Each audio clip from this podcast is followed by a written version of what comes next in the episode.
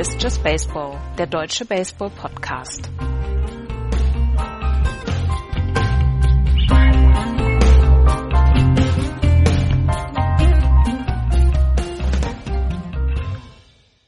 Es war alles so schön geplant. Wir nehmen am Sonntag auf. Wir können dann die Sendung sofort raushauen zwischen oder vor Deutschland gegen Mexiko kann die Sendung noch gehört werden von euch und dann erst die Niederlage begutachtet werden.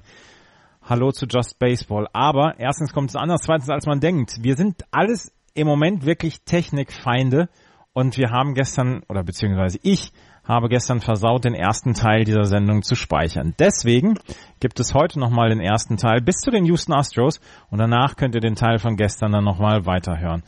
Hallo Florian. Moin, diesmal aus Hamburg. gestern, gestern warst du noch in Wiesbaden und heute bist du schon wieder aus Hamburg. Ähm, es tut mir unglaublich leid, dass ich das gestern verbockt habe. Ja, passiert. Ja? Ja, ich, ich, du, wir sind nur Amateure, wir haben hier kein professionelles Studio. Ja, aber das, was jetzt innerhalb von drei oder vier Wochen zweimal passiert, da kann ja auch keiner, das, das kann ja auch keiner ahnen. Naja, wenn die Hörer uns sechs Milliarden Euro jedes Jahr spenden, dann würden wir es professioneller hinkriegen. Ja, ja. auf jeden Fall. Ähm, lass uns doch mal mit der, mit der MLB dann anfangen, wie wir sie bis gestern besprochen hatten. Ähm, wir haben gestern als erstes Thema, und das wollen wir heute auch als erstes Thema haben, eine Geschichte gehabt, die Rob Manfred und die MLB im Moment sehr besorgen tut, besorgt. Das ist die Geschichte, dass die Zuschauerzahlen zurückgegangen sind in der MLB. Ähm, wir haben einen Rückgang von 6,6 Prozent, was die Zuschauerzahlen in der ähm, in der MLB angeht. Und das äh, sorgt die äh, Franchise, beziehungsweise das sorgt die MLB und sie sind im Moment auf der Suche nach Antworten.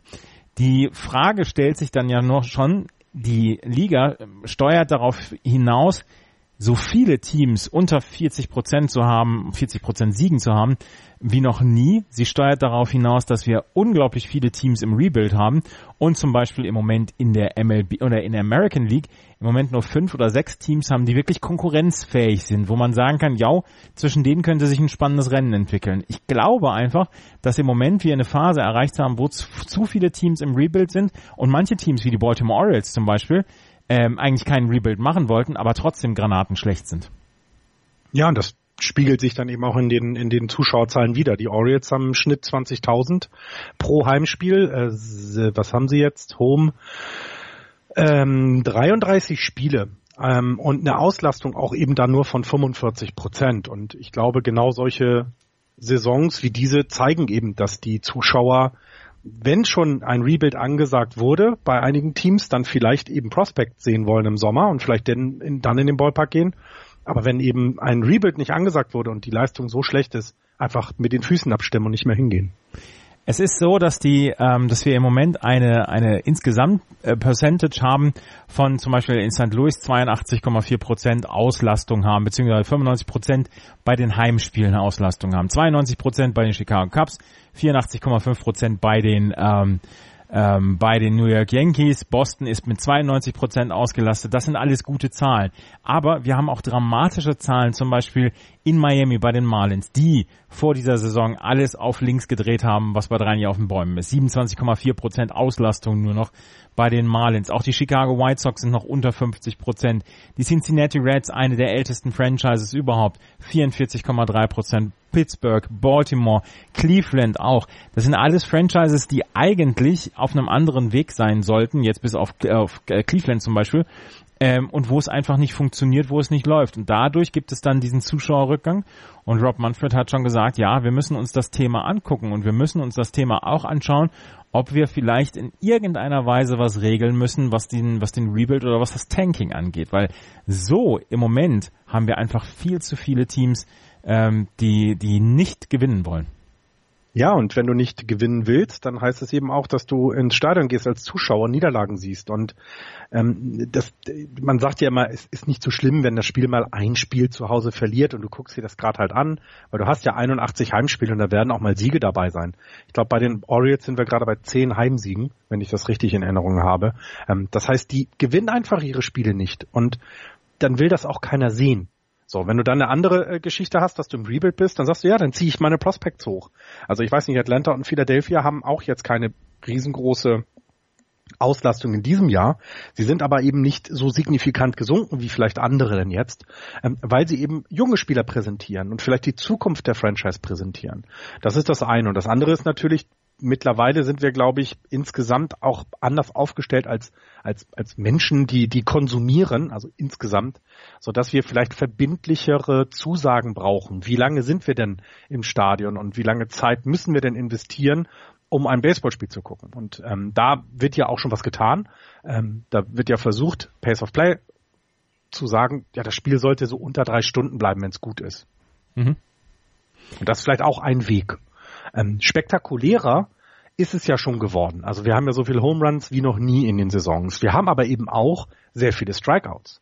Also es ist immer so ein bisschen, entweder siehst du was super spektakuläres oder aber der Typ geht wieder ins Dugout zurück und ähm, du musst nochmal wieder zwei oder drei Innings warten, bis, keine Ahnung, Judge, Stanton oder wer auch immer auf den Ball prügelt. Und vielleicht ist das auch ein Problem, dass die, die, die Better mehr dieses, ja, Home Run oder Bust gehen. Ja, yeah, wir, wir haben ja letztens dann auch die Diskussion gehabt, ähm, ist es in irgendeiner Weise so, dass die, ähm, dass, dass die Manager überhaupt gar nicht mehr eingreifen müssen, weil viel zu wenig passiert in einem MLB-Spiel. Wir haben den ähm, das durchschnittliche Spiel auf neun Innings gesehen, sind ist bei 2,59 im Moment in der MLB. Wenn man insgesamt die Dauer eines Spiels ansieht, wenn man jetzt zum Beispiel ein Spiel wie die Marlins gegen den Giants hat, was ja über 16 Innings geht, dann geht das natürlich hoch. 3,04 ist im Moment die durchschnittliche Dauer eines MLB-Spiels, 2,59, wenn es nur über neun Innings geht. Ähm, und es passiert einfach zu wenig. Das heißt, wir haben so hohe Strikeout-Raten wie noch nie. Wir haben so viele Home Runs wie noch nie. Ähm, so Sachen zum Beispiel wie Double Steal, Hit and Run, solche Sachen passieren einfach zu selten, glaube ich. Und das nimmt dem, nimmt dem Ganzen ja auch so ein bisschen Attraktivität. Ich meine, wir, wir gucken natürlich voller Erstaunen auf diese, auf diese Home Run Statistiken. Wir gucken voller Erstaunen auf diese Strikeout Statistiken. Das, der, der Nebeneffekt ist einfach, es passiert zu wenig. Ja, genau. Und ähm, äh, neben, dass eben die MLB und auch Rob Manfred eben ähm, Interesse daran haben, dass, dass sich daran etwas ändert, haben vor allem die Besitzer der Teams äh, daran sehr großes Interesse, weil sie über diese Heimspiele und über die Zuschauer, die verdienen damit ihr Geld. Ähm, sie, natürlich gibt's die Fernsehverträge und all dies drumherum, aber eine der größten Einnahmen und deswegen haben wir ja auch ein, 162 Spiele. Also diese Vielzahl ist ja völlig, also heutzutage völlig unbegründet. Warum hast du 162 Spiele? Es würden vermutlich sogar 120 reichen. 140, was auch immer. Aber die Argumentation der, der, der Besitzer der Teams ist ja auch, dass sie in den Heimspielen ihr Geld verdienen, weil sie eben Biere verkaufen. Also im Schnitt, glaube ich, ist der, der Preis für ein Lightbier in, in, in den äh, Stadien, also so ein, so ein Miller oder Bud, dieses amerikanische Bier ist, glaube ich, bei irgendwie 6,50 und dann alle anderen Voll- oder Starkbiere sind dann bei 59 bis 10 Dollar. Also nur mal so als Beispiel, so ein, so ein 0815 ähm, Hotdog in den Stadien, in, dich, in denen ich war, war äh, ab 4,50 Dollar. Und das ist wirklich nur so ein Pappbrötchen mit einer kleinen Wurst drin, also wo nicht viel dran ist. Ähm, das heißt also, sie versuchen ja schon damit so viel Geld wie möglich zu verdienen. Und wenn dann die Zuschauer wegbleiben, dann haben die auch ein Riesenproblem, Gehälter zu bezahlen. Ja, so sieht es nämlich aus und das, äh, wir können es hier nicht klären, aber es ist eine, eine Geschichte, die man auf jeden Fall ähm, beobachten sollte. Wenn ihr Gründe habt, warum die MLB im Moment äh, ein Zuschauerproblem habt, dann schreibt es bei uns in die Kommentare unter dem Beitrag auf justbaseball.de oder schreibt uns auf Twitter at jb-podcast. Ähm, da sind wir dann auch auf eure Meinungen gespannt. Aber im Moment die, der Zuschauerrückgang in der MLB ist so, dass er besorgniserregend ist, dass auch Rob Manfred sagt, na, da, da müssen wir reingucken in die Geschichte. Damit wollen wir dann aber in die Liga gehen und wir fangen natürlich wieder an mit der American League East, so wie wir gestern auch angefangen sind. Wir hatten eine nette Diskussion gestern, das hättet ihr hören müssen. Das fangen wir jetzt, versuchen wir jetzt mal anzufangen. Die New York Yankees haben gestern ähm, dann auch nochmal gegen die Tampa Bay Rays, nein, gestern haben sie gegen die Tampa Bay Rays verloren, haben jetzt 46 Siege und 20 Niederlagen. Dahinter die Boston Red Sox 48 und 24. Ich glaube, da ist der, die Niederlage von den Yankees ist noch nicht eingebaut worden, oder? Ja, bei 9, aber hier steht auch jetzt heute in den Standings 49, 24 bei den bei den äh, Red Sox. Ja, jetzt gucken wir nochmal nach. Also, ich gucke jetzt mal bei ESPN. New York Yankees 46, 21, die Boston Red Sox 49 und 24. Dahinter die Tampa Bay Rays mit 33 und 38, die Toronto Blue Jays mit 33 und 38 und die Baltimore Orioles mit 20 Siegen und 50 Niederlagen, nachdem sie dann das letzte Spiel oder ihr gestriges Spiel dann auch gewonnen haben, als sie bei den Miami ähm, Marlins, äh, gegen die Miami Marlins gewonnen haben. Die New York Yankees grüßen im Moment von der Spitze und äh, freuen sich ihres Lebens. Es funktioniert eigentlich alles bei den New York Yankees. Selbst wenn man auf die ähm, auf den Injury Report guckt, da sieht man zum Beispiel im Moment Masahiro Tanaka, der äh, verletzt ist, weil er die Bases über die Bases gerannt ist, weil er der weil er einen Schlag musste und Jordan Montgomery, der auf der DL ist, weil er eine Tommy John Surgery über sich ergehen lassen musste. Trotzdem sind die New York Yankees im Moment wirklich super gut dabei, weil sie Pitching von anderen Pitchern bekommen, wie zum Beispiel in dieser Woche von Lois Sieger, die ihn aus der Double A zum Beispiel hochgeholt haben. Der hat ein Spiel gepitcht, fünf Innings, Jonathan Lois Sieger, ähm, er ist 24 Jahre alt, also 23 Jahre alt, hat sein erstes Spiel gepitcht, ein äh, Spiel, fünf Innings, drei Hits, vier Walks, sechs Strikeouts. Sie bekommen im Moment von so vielen Leuten ähm, Leistung. Domingo Herman zum Beispiel, der hat jetzt sieben Starts gehabt, hat einen äh, 5,23er ERA, aber er hält die, äh, er hält die Yankees in den meisten Spielen im Spiel. Dazu bekommen sie von Luis Severino einfach eine überragend gute Leistung. Wenn man guckt, Luis Severino in seinem letzten Spiel hat er acht Innings gepitcht, drei Hits abgegeben, zwei Walks, neun Strikeouts. Domingo Herman hatte in seinem letzten Spiel sechs Innings, fünf Hits, drei Runs und ähm, Xisi Sabathia hatte in seinen letzten zwei Spielen ein 2-0-3er ERA.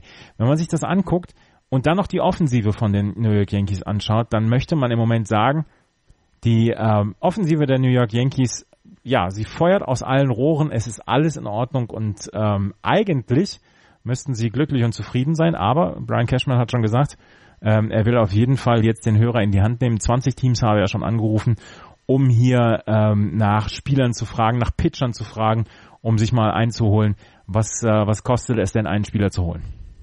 Ja, ja, und also ich glaube auch, dass sie es brauchen. Also sie haben im Moment dieses Glück, dass die Leute, die so hochziehen, ähm, ihre Leistung bringen. Du hast sie gerade erwähnt und ich meine, Severino, ähm, ja, ist vielleicht überraschend so gut dieses Jahr. Ich hätte ihn jetzt nicht in der Klasse ähm, eingeordnet. Also ein 2.09er ERA bisher, das, das kann sich tatsächlich richtig sehen lassen. Das ist eine, eine ja, MVP oder, oder ja sogar Cy Young Award reife Saison. Ähm, es ist aber eben ja eher der einzige gewesen bisher, der jetzt im Starting Pitching die, die Flagge so hochgehalten hat. Wenn wir eben Tanaka angucken aus Sebastian, das sind eben schon ja, die nachlässigere Pitcher, die lassen dann eben schon mehr Runs zu. Die Offensive ist aber eben insgesamt gut genug, so dass sie das ja in, ohne Probleme ähm, ähm, überwinden können, wenn eben das Starting Pitching mal für keine Ahnung drei, vier Runs sorgt ähm, die, gegen das eigene Team. Also ähm, ich ich ich sehe eigentlich positiv in die Zukunft äh, der Yankees und ähm, würde aber immer noch nicht sagen, dass sie das beste Team in der in der äh, in American League sind und auch dann nicht in der MLB. Da sehe ich noch ein anderes Team vor ihnen. Da kommen wir nachher noch drauf zu sprechen, auf das Team, was du noch im Moment kurz vor ihnen siehst. Allerdings, man muss ja sagen, dass das, was die ähm, New York Yankees hier im Moment machen, ist wirklich aller Ehren wert. Und du hast schon gesagt, ja, du siehst positiv für die New York Yankees in die Zukunft, da, da werden sie sich sicherlich für bedanken dass du sie ganz, ähm, ganz positiv siehst.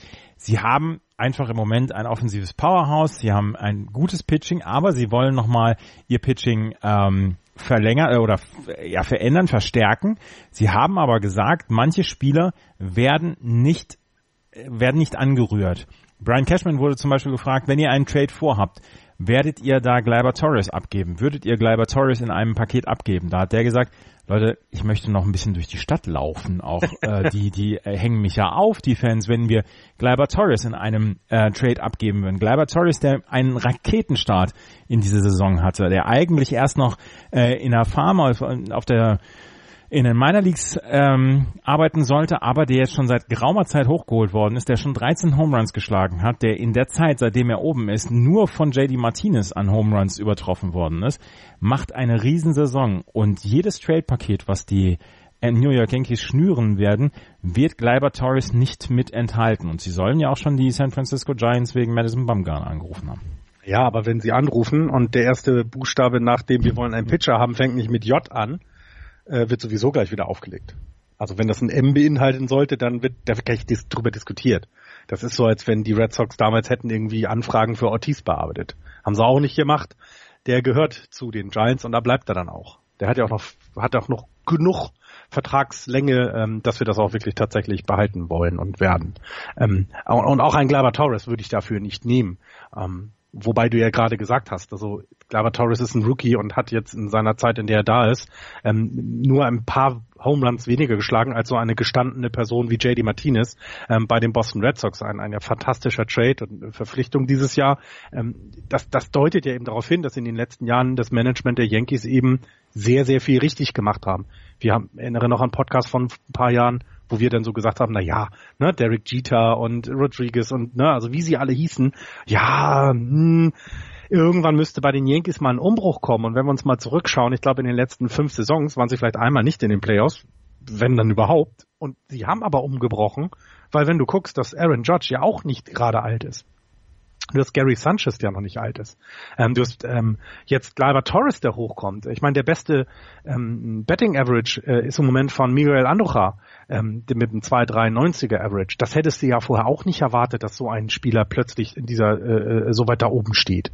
Und dass jetzt Judge und auch sowohl Stanton von der von dem Average her noch nicht so so gut sind, wie man vielleicht erwartet hätte, das ist ja das eine. Aber die haben zusammen jetzt schon, was haben wir, 32, 34 Home Runs.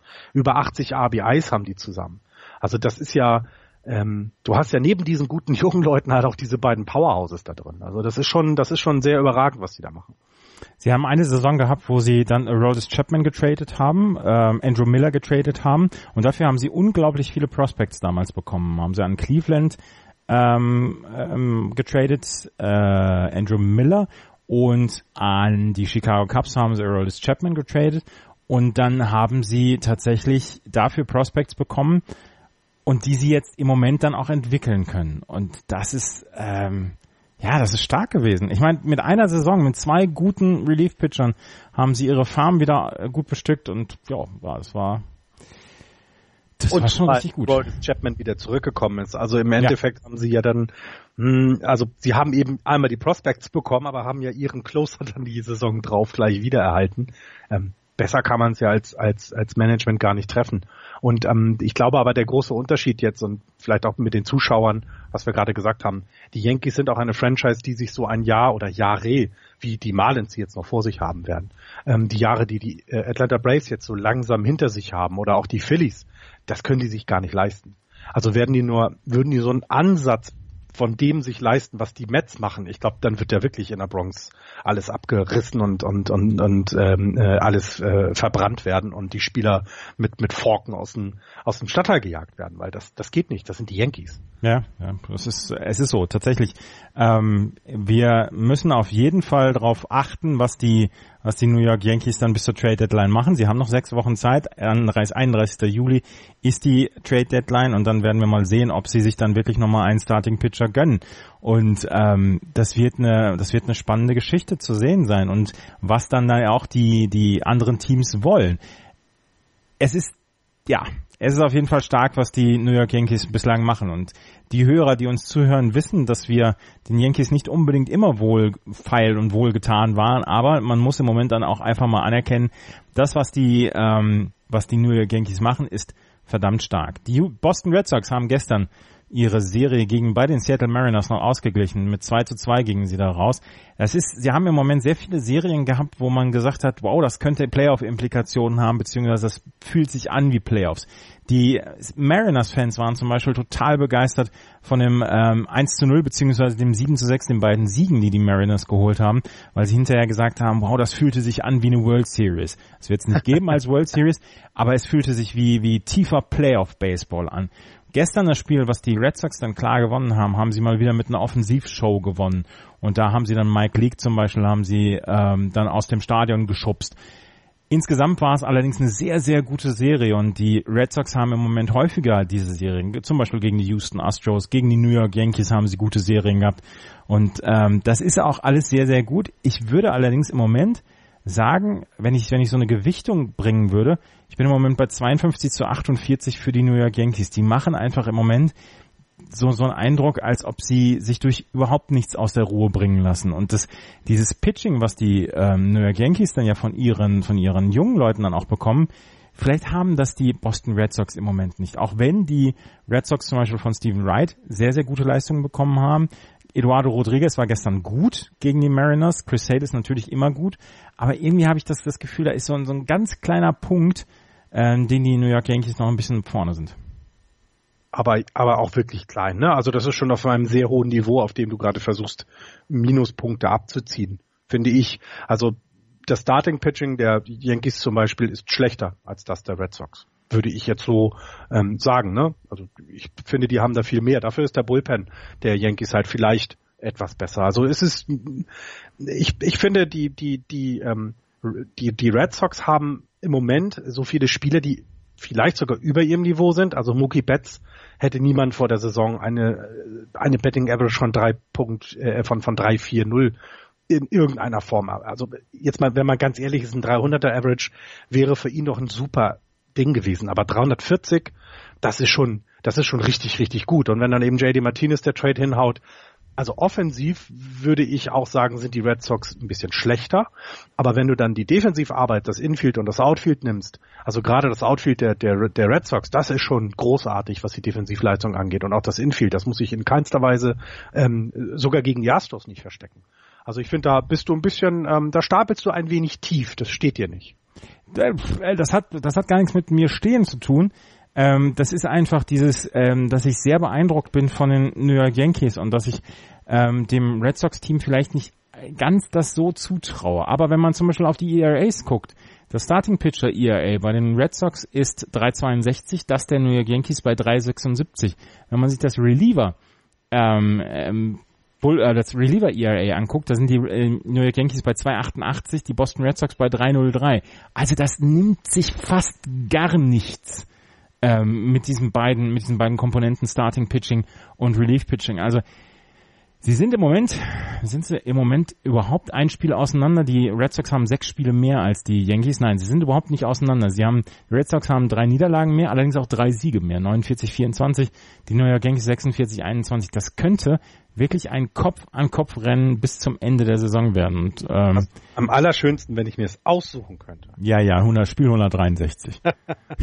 Dann geht es halt genau darum, wer siegt und wer geht in das, in das, in das, in das eine Spiel in der Wildcard. Oh, nee. Und dann eventuell gegen die Seattle Mariners.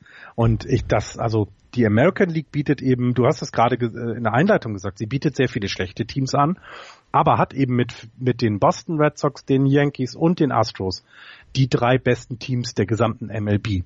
Und die Seattle Mariners müssen sich dahinter noch nicht mal groß verstecken. Also ich sehe im Moment wenige Teams in der National League, die so durchweg gut sind und ähm, denen ich auch zutraue, also ich traue, traue allen drei Teams der American League mehr in der World Series zu als jedem National League Team. Und das macht es halt so super spannend du hast halt natürlich auch diese schlechten Spiele, ähm, die gehören dann immer halt irgendwie dazu und mir tut jeder Fan der Baltimore Orioles leid, dass er das ertragen muss, diese Saison. Aber wenn du jetzt die, die drei Teams nur angucken möchtest, da tust du echt, da, also das ist richtig großartig. Und wenn es mitten im Juni schon Spiele gibt, die sich anfühlen wie Playoffs, das ist doch großartig. Ja, da habe ich wohl auch Bock drauf. Aber worauf ich keinen Bock drauf habe, ist, dass du mir hier sagst, Spiel 163 zwischen den Yankees und den Red Sox. Wenn du denn unter dem äh, unter dem Schreibtisch kauerst und und in Embryonalstellung, dann würde ich dir ganz empathische Nachrichten schicken bei jedem Out. Ja, toll. Da freue ich mich jetzt schon drauf. Die Boston Red Sox und die New York Yankees also in einem Kopf-an-Kopf-Rennen um die Ligaspitze beziehungsweise um die Divisionsspitze. Wer im Moment nichts damit zu tun hat mit den Playoffs, das sind die Tampa Bay Rays. Und bei denen schaut man natürlich, wer könnte ihnen einen, ähm, ja, wer könnte ihnen etwas bringen in einer ähm, in einem Trade. Und da muss man natürlich dann auf die letzten Spiele gucken und da muss man dann auch auf Blake Snell gucken.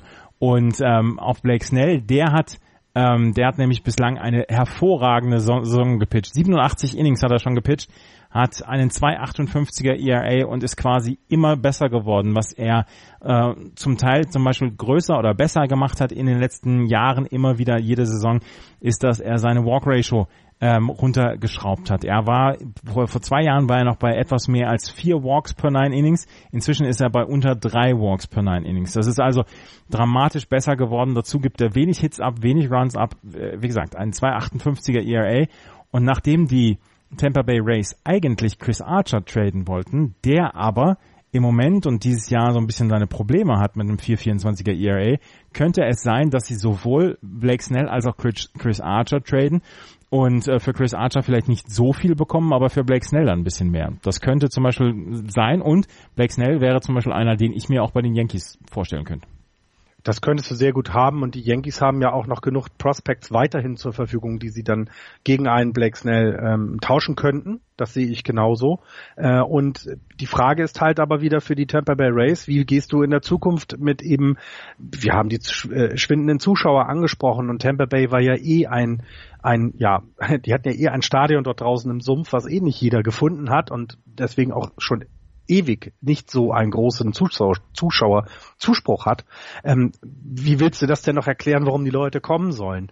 Entweder holst du dir dann wirklich so eine offensive Kanone, aber ein Gleiber Torres wirst du nicht bekommen, oder du baust eben vielleicht ein Team um Blake Snell auf. Ich meine, aussehen tut er, als wenn er seine Mutti immer noch fragen muss, dass er länger als 21 Uhr draußen bleiben darf. Ähm, so jung sieht er noch aus. Ähm, aber du musst ja immer so dagegenhalten, ne? Mit was willst du die Leute ins Stadion locken? Ja. Ähm, das ich beim Trinken erwischt. Ja, hast du tatsächlich. äh, ähm, ja, aber bei den Tampa Bay Rays ist doch völlig egal. Die werden auch mit, äh, die würden auch mit John Carlos Stanton und Aaron Judge keine Leute ins Stadion bekommen. Sie ja, ich so weiß. Ja, ja, ich weiß. Selbst in den in den Jahren, in denen sie ja mit oben mitgespielt haben, war es ja, äh, ja, häufig so. Bei den Tampa Bay Rays hatte ich noch ähm, ähm, so, es gab mal so einen Artikel bei ESPN war das, da habe ich ein bisschen rumgeklickt, äh, wo so Unsung Heroes äh, aufgeführt worden mhm. sind. Und einer, der bei den Tampa Bay Rays da ist, das ist zum Beispiel Matt Duffy. Der hat eine ziemlich gute Saison. Der kam damals im Trade für Evan Longoria war es, glaube ich, ähm, von den äh, San Francisco Giants und äh, hat jetzt ein 318er ERA, äh, 360er äh, On-Base-Percentage und ein Slugging von 439. Das heißt, das ist so ein Typ, ähm, 3B-Mann, defensiv auch noch ziemlich stark.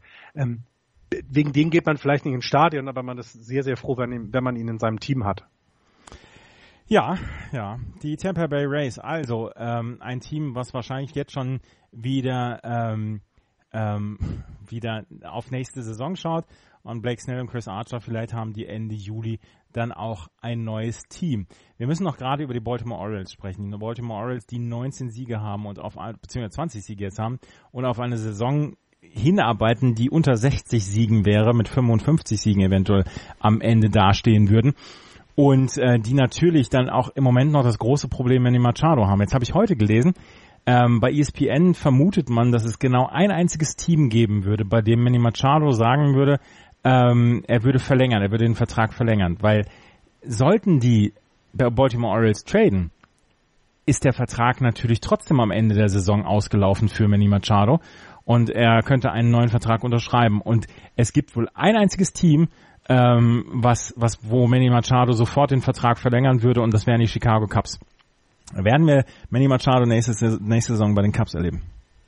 Es wäre, äh, das wäre Wahnsinn. Also ist rein von der Defensive, wenn ich mir das da so drumherum vorstelle, Chris Bryant auf der 3, äh, Javier Baez auf der 2, Shortstop dann nicht mehr Andrelton Simmons, sondern Manny Machado. Ja, würde den Cups sehr gut zu, äh, zu Gesicht stehen. Nur die Frage ist, was bieten die Cups dafür an oder können sie dafür anbieten? Andrelton ähm, Simmons ist bei den Angels, du meinst Edison Russell. Äh, Edison Russell, entschuldige, genau, den meinte ich. Ähm, also Frage ist ja immer, was bieten sie da, was kriegen sie dafür? Und die Baltimore Orioles müssen einiges tun. Also sie haben Manny Machado noch, der ist halt jemand, der äh, ja, also den, wegen dem gehst du ja dann in ein, in ein, in ein, in ein Stadion, um, um Spiele zu gucken. Und um den könntest du ja auch noch was aufbauen, wenn du ihn behalten möchtest. Aber da ist wieder die Geldgeschichte. Ne? Was, was kannst du ihm überhaupt für Verträge jetzt anbieten als tatsächlich ja sehr kleiner Markt? Also Baltimore ist ja, weil, keine Ahnung, ist wahrscheinlich äh, äh unter den letzten 20, also in den letzten 10 von den 30 Teams, was die, was die Marktgröße angeht. Also ich glaube schon, dass es einen, ähm, dass es einen 1 zu 1 Tausch geben könnte, dass man zum Beispiel sagt, Addison Russell für Manny Machado plus jetzt ein oder zwei äh, Prospects, die Double zum Beispiel spielen können. Das könnte ich mir zum Beispiel vorstellen, dass es so einen Trade geben würde. Ich glaube nämlich, dass ähm, sollten die, die, die Cubs in irgendeiner Weise auf der Second Base bzw. Shortstop was machen wollen, dass Addison Russell in einem Trade damit bei sein würde. Und ich glaube auch nicht, ähm, dass da das Management der Chicago Cubs groß lange hadern würde. Ich glaube, Addison Russell ist für die äh, verfügbar. Ja, absolut. Und du hast ja immer noch den, den Kyle Schwarber äh, die Karl Schwarber Möglichkeit, ne? Also das geht ja immer auch noch mit. Also du kannst ja daneben, kannst du sonst für andere Teams auch eh noch anbieten und behältst Addison Russell und, und gehst mit, äh, mit einer anderen, äh, äh, also die Cups sind in einer sehr guten Situation, was das Ganze angeht. Ähm, bes besprechen wir nachher ja noch, um schon mal, zwar nicht Trades, aber die gute Situation der Cups. Ja, die, die ähm, aber für Baltimore finde ich, ist es eher eben genau diese, diese Geschichte, in welche Richtung möchtest du jetzt gehen. Und ich glaube, du kommst nicht drum herum, Manny, Manny Machado zu, zu traden. Ich glaube, das ist Nee, du, du kannst nichts anderes machen. Aber ja. das, das, Problem ist ja, dass du, dass du wenig Gegenwert eigentlich dafür bekommen kannst, weil ja. er am Ende der Saison Free Agent wird. Und es hilft halt nicht, ähm, hinterher ähm, zu sagen, oder es hilft halt nicht zu sagen, wir behalten ihn bis zum Ende der Saison, weil wir bekommen es gar nichts und dann müssen wir mit dem leben, was sie bekommen. Und das wird nicht viel sein. Und ja. sollten die Cubs da jetzt ähm, sagen, okay, wir, wir versuchen es und wir, wir kriegen Manny Machado dazu, den Vertrag zu verlängern, vielleicht gibt's dann ja ein bisschen was drauf. Keine Ahnung, aber das werden wir in den nächsten Tagen sehen. Der eine Bright Spot, den die ähm, Baltimore Orioles hatten, das war Richard Blyer und der hat sich in, einen, in seinem Relief-Outing gegen die Red Sox den Trizeps gerissen, muss operiert werden und fällt bis zum Ende der Saison aus. Also die schlechten Nachrichten reißen, reißen nicht ab, die ähm, Muskeln reißen. oh Gott. Ja, tun sie und ähm, ich glaube, die Baltimore Orioles sind auch jetzt dabei zu telefonieren, eher als sich darum zu kümmern, äh, wie in diesem Jahr noch Spiele gewonnen werden. Sie haben, so im Moment sieht es dann auch damit aus, dass sie dann zusätzlich noch den ersten Draft-Pick bekommen. Das kann ja dann auch mal, du kannst ja auch mal Glück haben und dann ist das ein Jahrgang, wo Leute dabei sind wie ein Harper Trout, wer auch immer, Bryant, gibt's ja genug Beispiele. Ähm, und ja, darauf müssen sie sich jetzt konzentrieren. Ja. Hast du was zu den Blue Jays? Nö, ich warte nur immer noch auf die bösen Mails von den Hörern, oh. die uns sagen, äh, dass sie ja immer noch Chancen hätten, da oben mitzuspielen. Es sind ja nur so und so viele Siege und letztes Jahr ist das nicht geschehen und ich traue es ihnen in diesem Jahr auch nicht mehr zu. Schaust du auch nebenher Fußball? Ne, nee, so nebenbei, ja. Was, ja elf, elf Meter für Tunesien. Aber wir sind. Ähm, ich habe, glaube ich, sogar 1-1 getippt. Warte mal. lass, ja. lass uns in die American League Central gehen. Junge, Junge, Junge. Äh, in der American League Central führen im Moment und ähm, das jetzt wieder mit, warte, jetzt muss ich, also auf der MLB-Seite ist es noch nicht aktualisiert, auf der ESPN-Seite ist es aktualisiert. In der ähm, AL Central führen die Cleveland Indians mit 37 Niederlagen, 33, äh, 37, 33 Niederlagen. Dahinter die Detroit Tigers 36, 37. Dahinter die Minnesota Twins 31 und 37. Die Chicago White Sox mit 24, 46 und die Kansas City Royals mit 22 und 49. Die Cleveland Indians haben wir nach wie vor, sie werden die Division gewinnen. Es, es wird nichts anderes passieren in der American League Central, aber wir müssen darüber sprechen, was die Cleveland Indians oder welche krude Laune der Natur die Baseball-Götter für die ähm, Cleveland Indians bereitgehalten haben. Ja, und vor allen Dingen, wenn du guckst, da, letztes Jahr 102 Siege. Ähm, das äh, Starting Pitching war ja nicht unbedingt gut, aber der ähm, die Offensive und vor allem natürlich der Bullpen, der war ja überragend letztes Jahr. Du konntest ja davon ausgehen, es ist egal, wie es ist, ob dein Pitcher nun vier Innings oder sieben Innings gibt den Ball ans Bullpen und da wird nicht mehr viel passieren. Hat sich in den Zahlen dann auch wieder gespiegelt. Ne? Also wir haben hier ein paar Zahlen vorliegen. Wenn man mal nimmt, Andrew, äh, Andrew Miller ähm, kam ja in diesem einen Trade von den Yankees äh, 1.44 ERA letztes Jahr in 2017. Und dieses Jahr steht sein ERA bei 4.4. Das, das sind drei Runs mehr die er aufgibt. Und ähm, äh, Andreas hat das, du hast das immer so schön erklärt, wenn ein Starting Pitcher ein ERA von vier hat, heißt das ja im Grunde genommen, er gibt zwei bis drei Runs über die sechs Innings, die er auf dem Mount steht, ab. Wenn aber so ein äh, Relief-Pitcher da ist, der ist vielleicht für ein Inning oder manchmal nur für ein Out verantwortlich. Und wenn Andrew Miller dann jetzt ein ERA von 4.4 auf, auf die Platte legt, das ist nicht gut. Das ist sogar sehr, sehr schlecht. Und das ist ja nicht der einzige. Die Zahlen sind ja verheerend. Wenn wir darauf gucken, ähm, die, ähm, die Cleveland Indians haben nur äh, Shaw haben sie abgegeben, der bei den Rockies ist und jetzt ein 709er ERA hat. Und sie haben noch einen abgegeben, ähm, der auch einen schlechten ERA hat. Cody Allen, letztes Jahr 2,94er ERA, dieses Jahr 4,18. Andrew Miller, 1,44 letztes Jahr, 4,40 dieses Jahr. Dan Otero, 2,85 letztes Jahr, 6,55 dieses Jahr. Zach McAllister, 2,61 letztes Jahr, 5,54 dieses Jahr.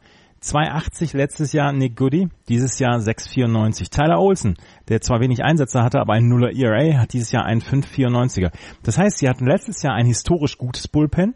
Ähm, seit der Aufzeichnung von seit 1988 den acht besten Bullpen in einer Saison. Dieses Jahr haben sie seit 1988 den acht schlechtesten Bullpen einer Saison. Und das ist das der große Grund, warum die Cleveland Indians dieses Jahr noch nicht so richtig viel auf die Reihe bekommen. Sie bekommen gutes Starting-Pitching, zum Beispiel von Corey Kluber, der es mal wieder geschafft hat, 45 ähm, Innings ohne Walk hinzubekommen. Sie haben eine ordentliche Offen äh, Offensive, aber die Defensive nach diesen sechs oder sieben Innings, die sie vom Starting-Pitcher bekommen, funktioniert halt überhaupt nicht mehr. Und das ist etwas, glaube ich, was dann auch ähm, das Team insgesamt verunsichert, weil jede Führung also beziehungsweise keine Führung ist im Moment sicher. Genau. Und das ist etwas, was, äh, was glaube ich, sehr verunsichernd ist. Ja, das zermürbt dich, glaube ich, auch, wenn du, ähm, ähm, du weißt ja, dass du so, wenn du auf den Starting Pitcher als Better triffst, so nach dem zweiten, dritten Durchgang, wenn du an der Platte bist, dass du dann ja so deine Chance bekommst, auch auf einen Hit. Der Pitcher ist ein bisschen, ähm, ist nicht mehr so stark wie am Anfang und du hast ihn jetzt einmal, ein, zwei Mal schon erlebt. Und ähm, wenn du dann eben eigentlich dabei bist, jetzt deine Offensive zu, äh, wieder in, in, in Gang zu bringen und deine Defensive, also deine, deine Pitcher geben so viel Runs ab auf einmal, das ermüdet doch. Also das macht dich doch kaputt im Kopf. Und was halt auch eben auffällig ist, es sind eben Niederlagen, die die äh, Indians haben, jetzt nicht nur gegen die Astros, Red Sox, Yankees, sondern sie haben auch solche Knaller dabei, wie eben, dass sie drei Spiele hintereinander gegen die Twins verlieren und 21 Runs abgeben. In drei Spielen gegen die Twins, die nun mhm. dieses Jahr tatsächlich nicht sehr großartig aufspielen. Und das sind so Dinge, die, die, die mich ein bisschen fragen lassen, hm, ist da die Luft raus? Weil die Indians waren vor zwei Jahren in der World Series, haben ja fast bis zum letzten Out oder es war nur noch fast ein Out übrig, hätten sie den Ring um den Finger auf den Finger stecken können. Und jetzt zwei Jahre später ist da die Luft raus, denn eigentlich haben die Indians sind doch in die Saison gegangen und es war klar, sie werden die World Series gewinnen wollen. Und das sagen viele Teams. Jeder Manager geht zu seinem Team und sagt, wir gewinnen die World Series. Aber bei den Indians war es ja ernst gemeint. Und jetzt stinken sie so ab, also das muss man ja wirklich abstinken sagen, das, das verstehe ich nicht. Ähm, sie haben keine Konkurrenz innerhalb der Division, das ist vielleicht ein Problem. Du kannst halt auch so ein Spiel gegen die Tigers eben ein bisschen laissez-faire angehen, weil gewinnen wirst du es eh irgendwie. Oder wenn du eben, keine Ahnung, 19 Spiele gegen die Kansas City Royals hast, wirst du davon wahrscheinlich 18 gewinnen. Die sind auch grottenschlecht dieses Jahr. Und irgendwie fehlt es denen komplett. Ich weiß nicht, ich weiß nicht, was da los ist tatsächlich. Ich bin sehr überfragt und ich hoffe einfach nur, dass trotz allem die Indians in den Playoffs, weil sie werden die Playoffs erreichen, sie werden Erster in der Division werden, dass sie da denn diesen, diesen Schalter wiederfinden, denn wenn sie dieses Jahr nicht in die World Series gewinnen, nächstes Jahr wird es nicht leichter und die ganzen Jungs, die dann seit drei Jahren jetzt sich daran probieren, die werden ja nicht jünger. Darf ich den ähm, Satz, äh, den, den Witz von gestern nochmal bringen? Aber natürlich musst du. gestern habe ich schon gesagt, ähm, dass du erwähnt hast, dass die äh, Cleveland Indians ein Out vom, von der World Series entfernt waren, wird einen unserer Hörer, den wir ganz gut kennen, ähm, das Steuer rumreißen lassen, weil der nämlich immer beim Autofahren ähm, Just Baseball hört und das hätten wir vielleicht nicht ansprechen sollen. Viele Grüße, mhm. Otto. Ja, genau. Nächstes Mal vielleicht so eine Triggerwarnung, ne? Äh, äh Otto, jetzt bitte weghören. ja, ja, genau. Aber also ich finde das sehr, sehr spannend, was bei den Indians los ist und ich verstehe es nicht ganz. Vielleicht ist es auch alles nur alles ein Fake und die ruhen sich jetzt aus und drehen es in den Playoffs aus. Wenn man sich die Zahlen anguckt, die haben ja immer noch eine gute Offensive. 334 Runs scored insgesamt. Damit sind sie, glaube ich, in der Liga irgendwo sechs oder sieben, hatte ich jetzt gerade geguckt. Ähm, da sind sie, na gut, sechster. Ähm, das ist ja, das ist ja, ist doch völlig in Ordnung. Neunter im Betting Average. Das Pitching hat nachgelassen insgesamt. Da sind sie in der unteren Hälfte, also 16. Ähm, insgesamt über die gesamte äh, MLB. Ähm, der Betting Against Average ist bei 2,41. Also das ist nicht gut. Der, der Whip ist ja, Vierter der MLB. Das ist, also es wirkt alles so merkwürdig. Also tatsächlich super merkwürdig und ich kann es nicht greifen. Du hast Corey Kluber angesprochen. Trevor Bauer hat auch schon äh, fünf Siege, jetzt 121 äh, Strikeouts schon. Also der ist da auf einem guten Weg, hat ähm, ERA von 2,69. Äh, das, das ist ein Top ERA. Also das ist alles richtig gut. Aber du hast das Bullpen angesprochen und vielleicht müssen die zur ja, müssen sie irgendwas nochmal zur Trading Deadline tun, um da ja wieder einen anderen, anderen Wind reinzubekommen? Ich weiß es nicht. Ich finde es super schwierig, die einzuschätzen im Moment. Ich glaube ja, ich glaube ja, dass, dass sich das mit dem Bullpen lösen lässt. Ich glaube, das ist einfach ein schwaches erstes Halbjahr und dass sie ähm, vielleicht sich einfach nach dem All-Star Break dann nochmal sammeln und ich meine, die können es ja. Wir haben es ja letztes ja. Jahr gesehen. Ja.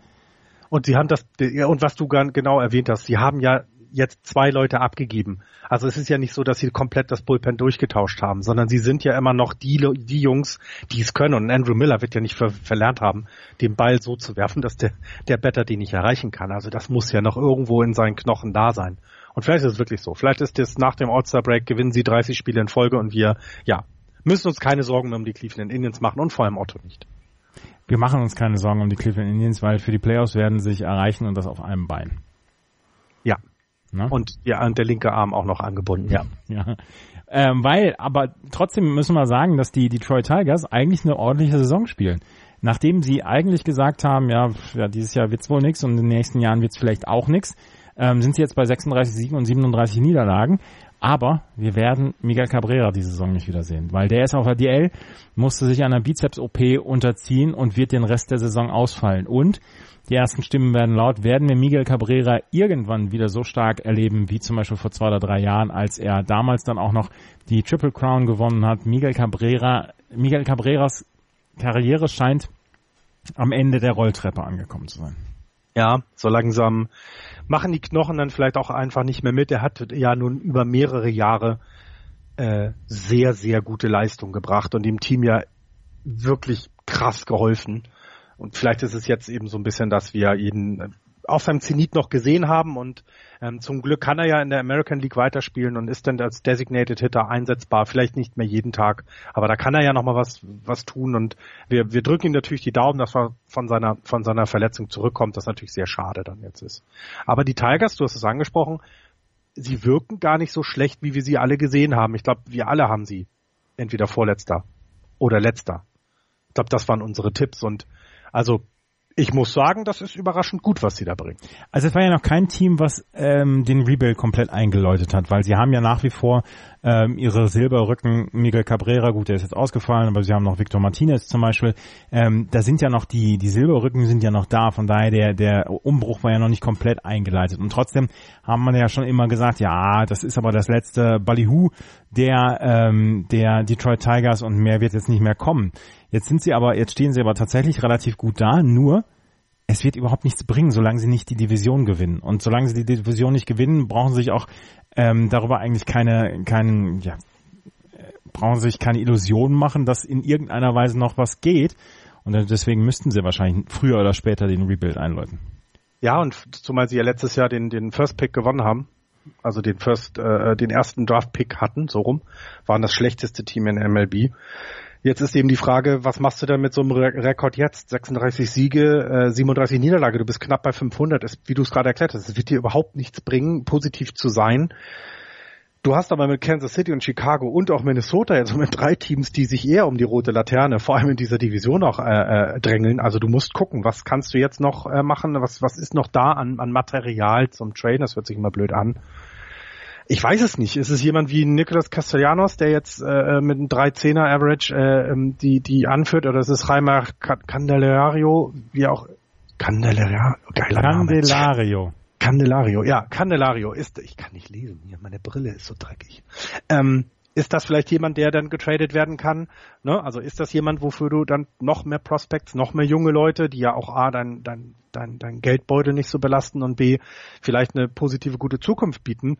Super schwierig für die für die Tigers und ähm, es gibt wenige gute gute Geschichten im Moment. Eine von denen ist aber der Leonis Martin, das hatte ich auch in dem ersten Teil erzählt, der dieses Jahr gekommen ist ähm, und oder ja eigentlich auch eher dafür bekannt war, äh, eine gute Defensive zu haben, aber im Moment tatsächlich äh, schon 23 extra Base-Hits dazugetragen hat und das vielleicht auch einer der Gründe ist, warum die in Richtung einem 500er Ball über die gesamte Saison sind. Das ist etwas, was vielleicht ja nochmal eine schöne Geschichte ist. Das ist eine schöne Geschichte, aber die Minnesota Twins sind keine schöne Geschichte. Die wollten eigentlich dieses Jahr nochmal wieder die Playoffs angreifen und die kriegen überhaupt nichts auf die Kette. Nee, es, es, also wir wussten alle, dass sie noch letztes Jahr ein, ein Jahr zu früh waren. Sie haben die Playoffs erreicht, haben dann sich von den Yankees zeigen lassen, wie es geht. Die haben dann diese Serie dann gewonnen. Das war ja dieses, ne, das war das Wildcard-Spiel. Äh, aber man hat ja gedacht, Mensch, das kann doch so weitergehen. Das ist doch gar nicht schlecht. Und ich, viele haben sie ja auch als guten Zweiten gesehen in dieser Division. Aber jetzt, es läuft so gar nicht. Ne? Das Betting ist mit, mit 290 äh, Runs scored äh, ja 23. in der gesamten MLB. Das ist äh, ja, das ist super schlecht. Es ist leider super schlecht. Wir müssen nochmal auf ähm, Max Kepler schauen. Allerdings lässt mich hier im Moment die ähm, Seite von MLB.com wirklich komplett im Stich. Ähm, ich muss jetzt nochmal gerade bei, bei ähm, ESPN.com. Ich kann ja schauen. sonst seine Zahlen erstmal sagen. Ja, ja nennen Sie doch bitte mal. Genau, er hat im Moment ein Betting Average von 2,25. Das ist, äh, äh, das sind, äh, was sind das, elf Punkte unter seinem Karriereschnitt. Ähm, das ist ja, ich will nicht sagen besorgniserregend, aber es ist äh, schlechter als letztes Jahr, das ist nicht gut. Aber im Moment ist das gesamte Team ja einfach nicht gut. Vielleicht hängt das auch damit zusammen. Er ist bei sieben Home Runs, hat 26 RBIs, ähm, seine Strikeouts sind bei 41, wenn man das hochrechnet. Was haben wir ein Drittel der Saison mal drei, ist aber 120 nachher. Also er wird dann, ja, 98 Strikeouts projecten sie ihn hier. Also das ist auch noch verbesserungswürdig, würde ich mal so behaupten, wenn du jedes zweite Spiel äh, auf jeden Fall einen, äh, einen Strikeout hast und bei den bei den At-Bats dann ja keine Ahnung, keine gute, so, so unbedingt gute Ratio anliest. Aber was man eben sagen muss, ich lese nirgendwo, dass irgendeine Frage steht, dass, dass er irgendwie zurückgeht in die nee. Double mm. oder Triple A, dass er in Frage gestellt wird, weil seine Leistung, also sowas liest man gar nicht. Er ist deren Everyday Outfielder. Er hat bis jetzt, glaube ich, erst ein Spiel mal nicht gespielt oder vielleicht sogar zwei das ist also nicht besorgniserregend, dass seine Leistung nicht gut ist. Das ganze Team ist halt einfach diese Saison nicht gut. Was ich gerade jetzt noch gelesen habe, die Cleveland Indians haben äh, Relief-Pitcher Mark Repchinski ähm, einen Minor League Contract gegeben. Repchinski war ähm, entlassen worden von den Seattle Mariners und wird jetzt in der AAA erstmal ähm, gebracht und ist vielleicht jemand für die Tiefe fürs Bullpen bei den Cleveland Indians. Magst du mal Repchinski buchstabieren aus dem Kopf? Ja, und dann kommen Buchstaben. R-Z-E-P-C-Z-Y-N-S-K-I. Das gibt viel beim Scrabble. Da darf man doch keinen Namen nehmen. Oh, ist, ernsthaft für, für, für, einen kleinen, für einen kleinen Gag zwischendurch, das, das kannst du mir ruhig mal lassen. Ja, aber dann nicht so schlecht. Nein, aber ja, es, es ist halt, äh, ist doch gut. Aber eins, wir waren bei den Twins und bei Max Kepler. Ja, und eins noch zu Eddie Rosario. Der hat gegen die Cleveland Indians am Wochenende 4 von 4 wieder getroffen und hat jetzt äh, einen Betting Average gegen die Cleveland Indians von 471. 16 Hits in 34 At-Bats. Jemand, den man vielleicht nicht mehr anpitchen sollte bei den Cleveland Indians. nee, das klingt nach, äh, äh, ja, das klingt nach, wir geben ihm die Base einfach so. Ja. Hast du noch was zu den White Sox oder zu den Royals? Ähm, außer dass die super schlecht sind, würde mir im Moment keine Geschichte einfallen, nein. Dann gehen wir in die American League West. In der American League West führen die Houston Astros mit 47 Siegen. Oh, schon wieder falsch hier. mit 48 Siegen und 25 Niederlagen. Dahinter die Seattle Mariners mit 46 und 26. Die Los Angeles Angels mit 38 und 34. Die Oakland Athletics mit 36 und 36. Und die Texas Rangers mit 29 und 44.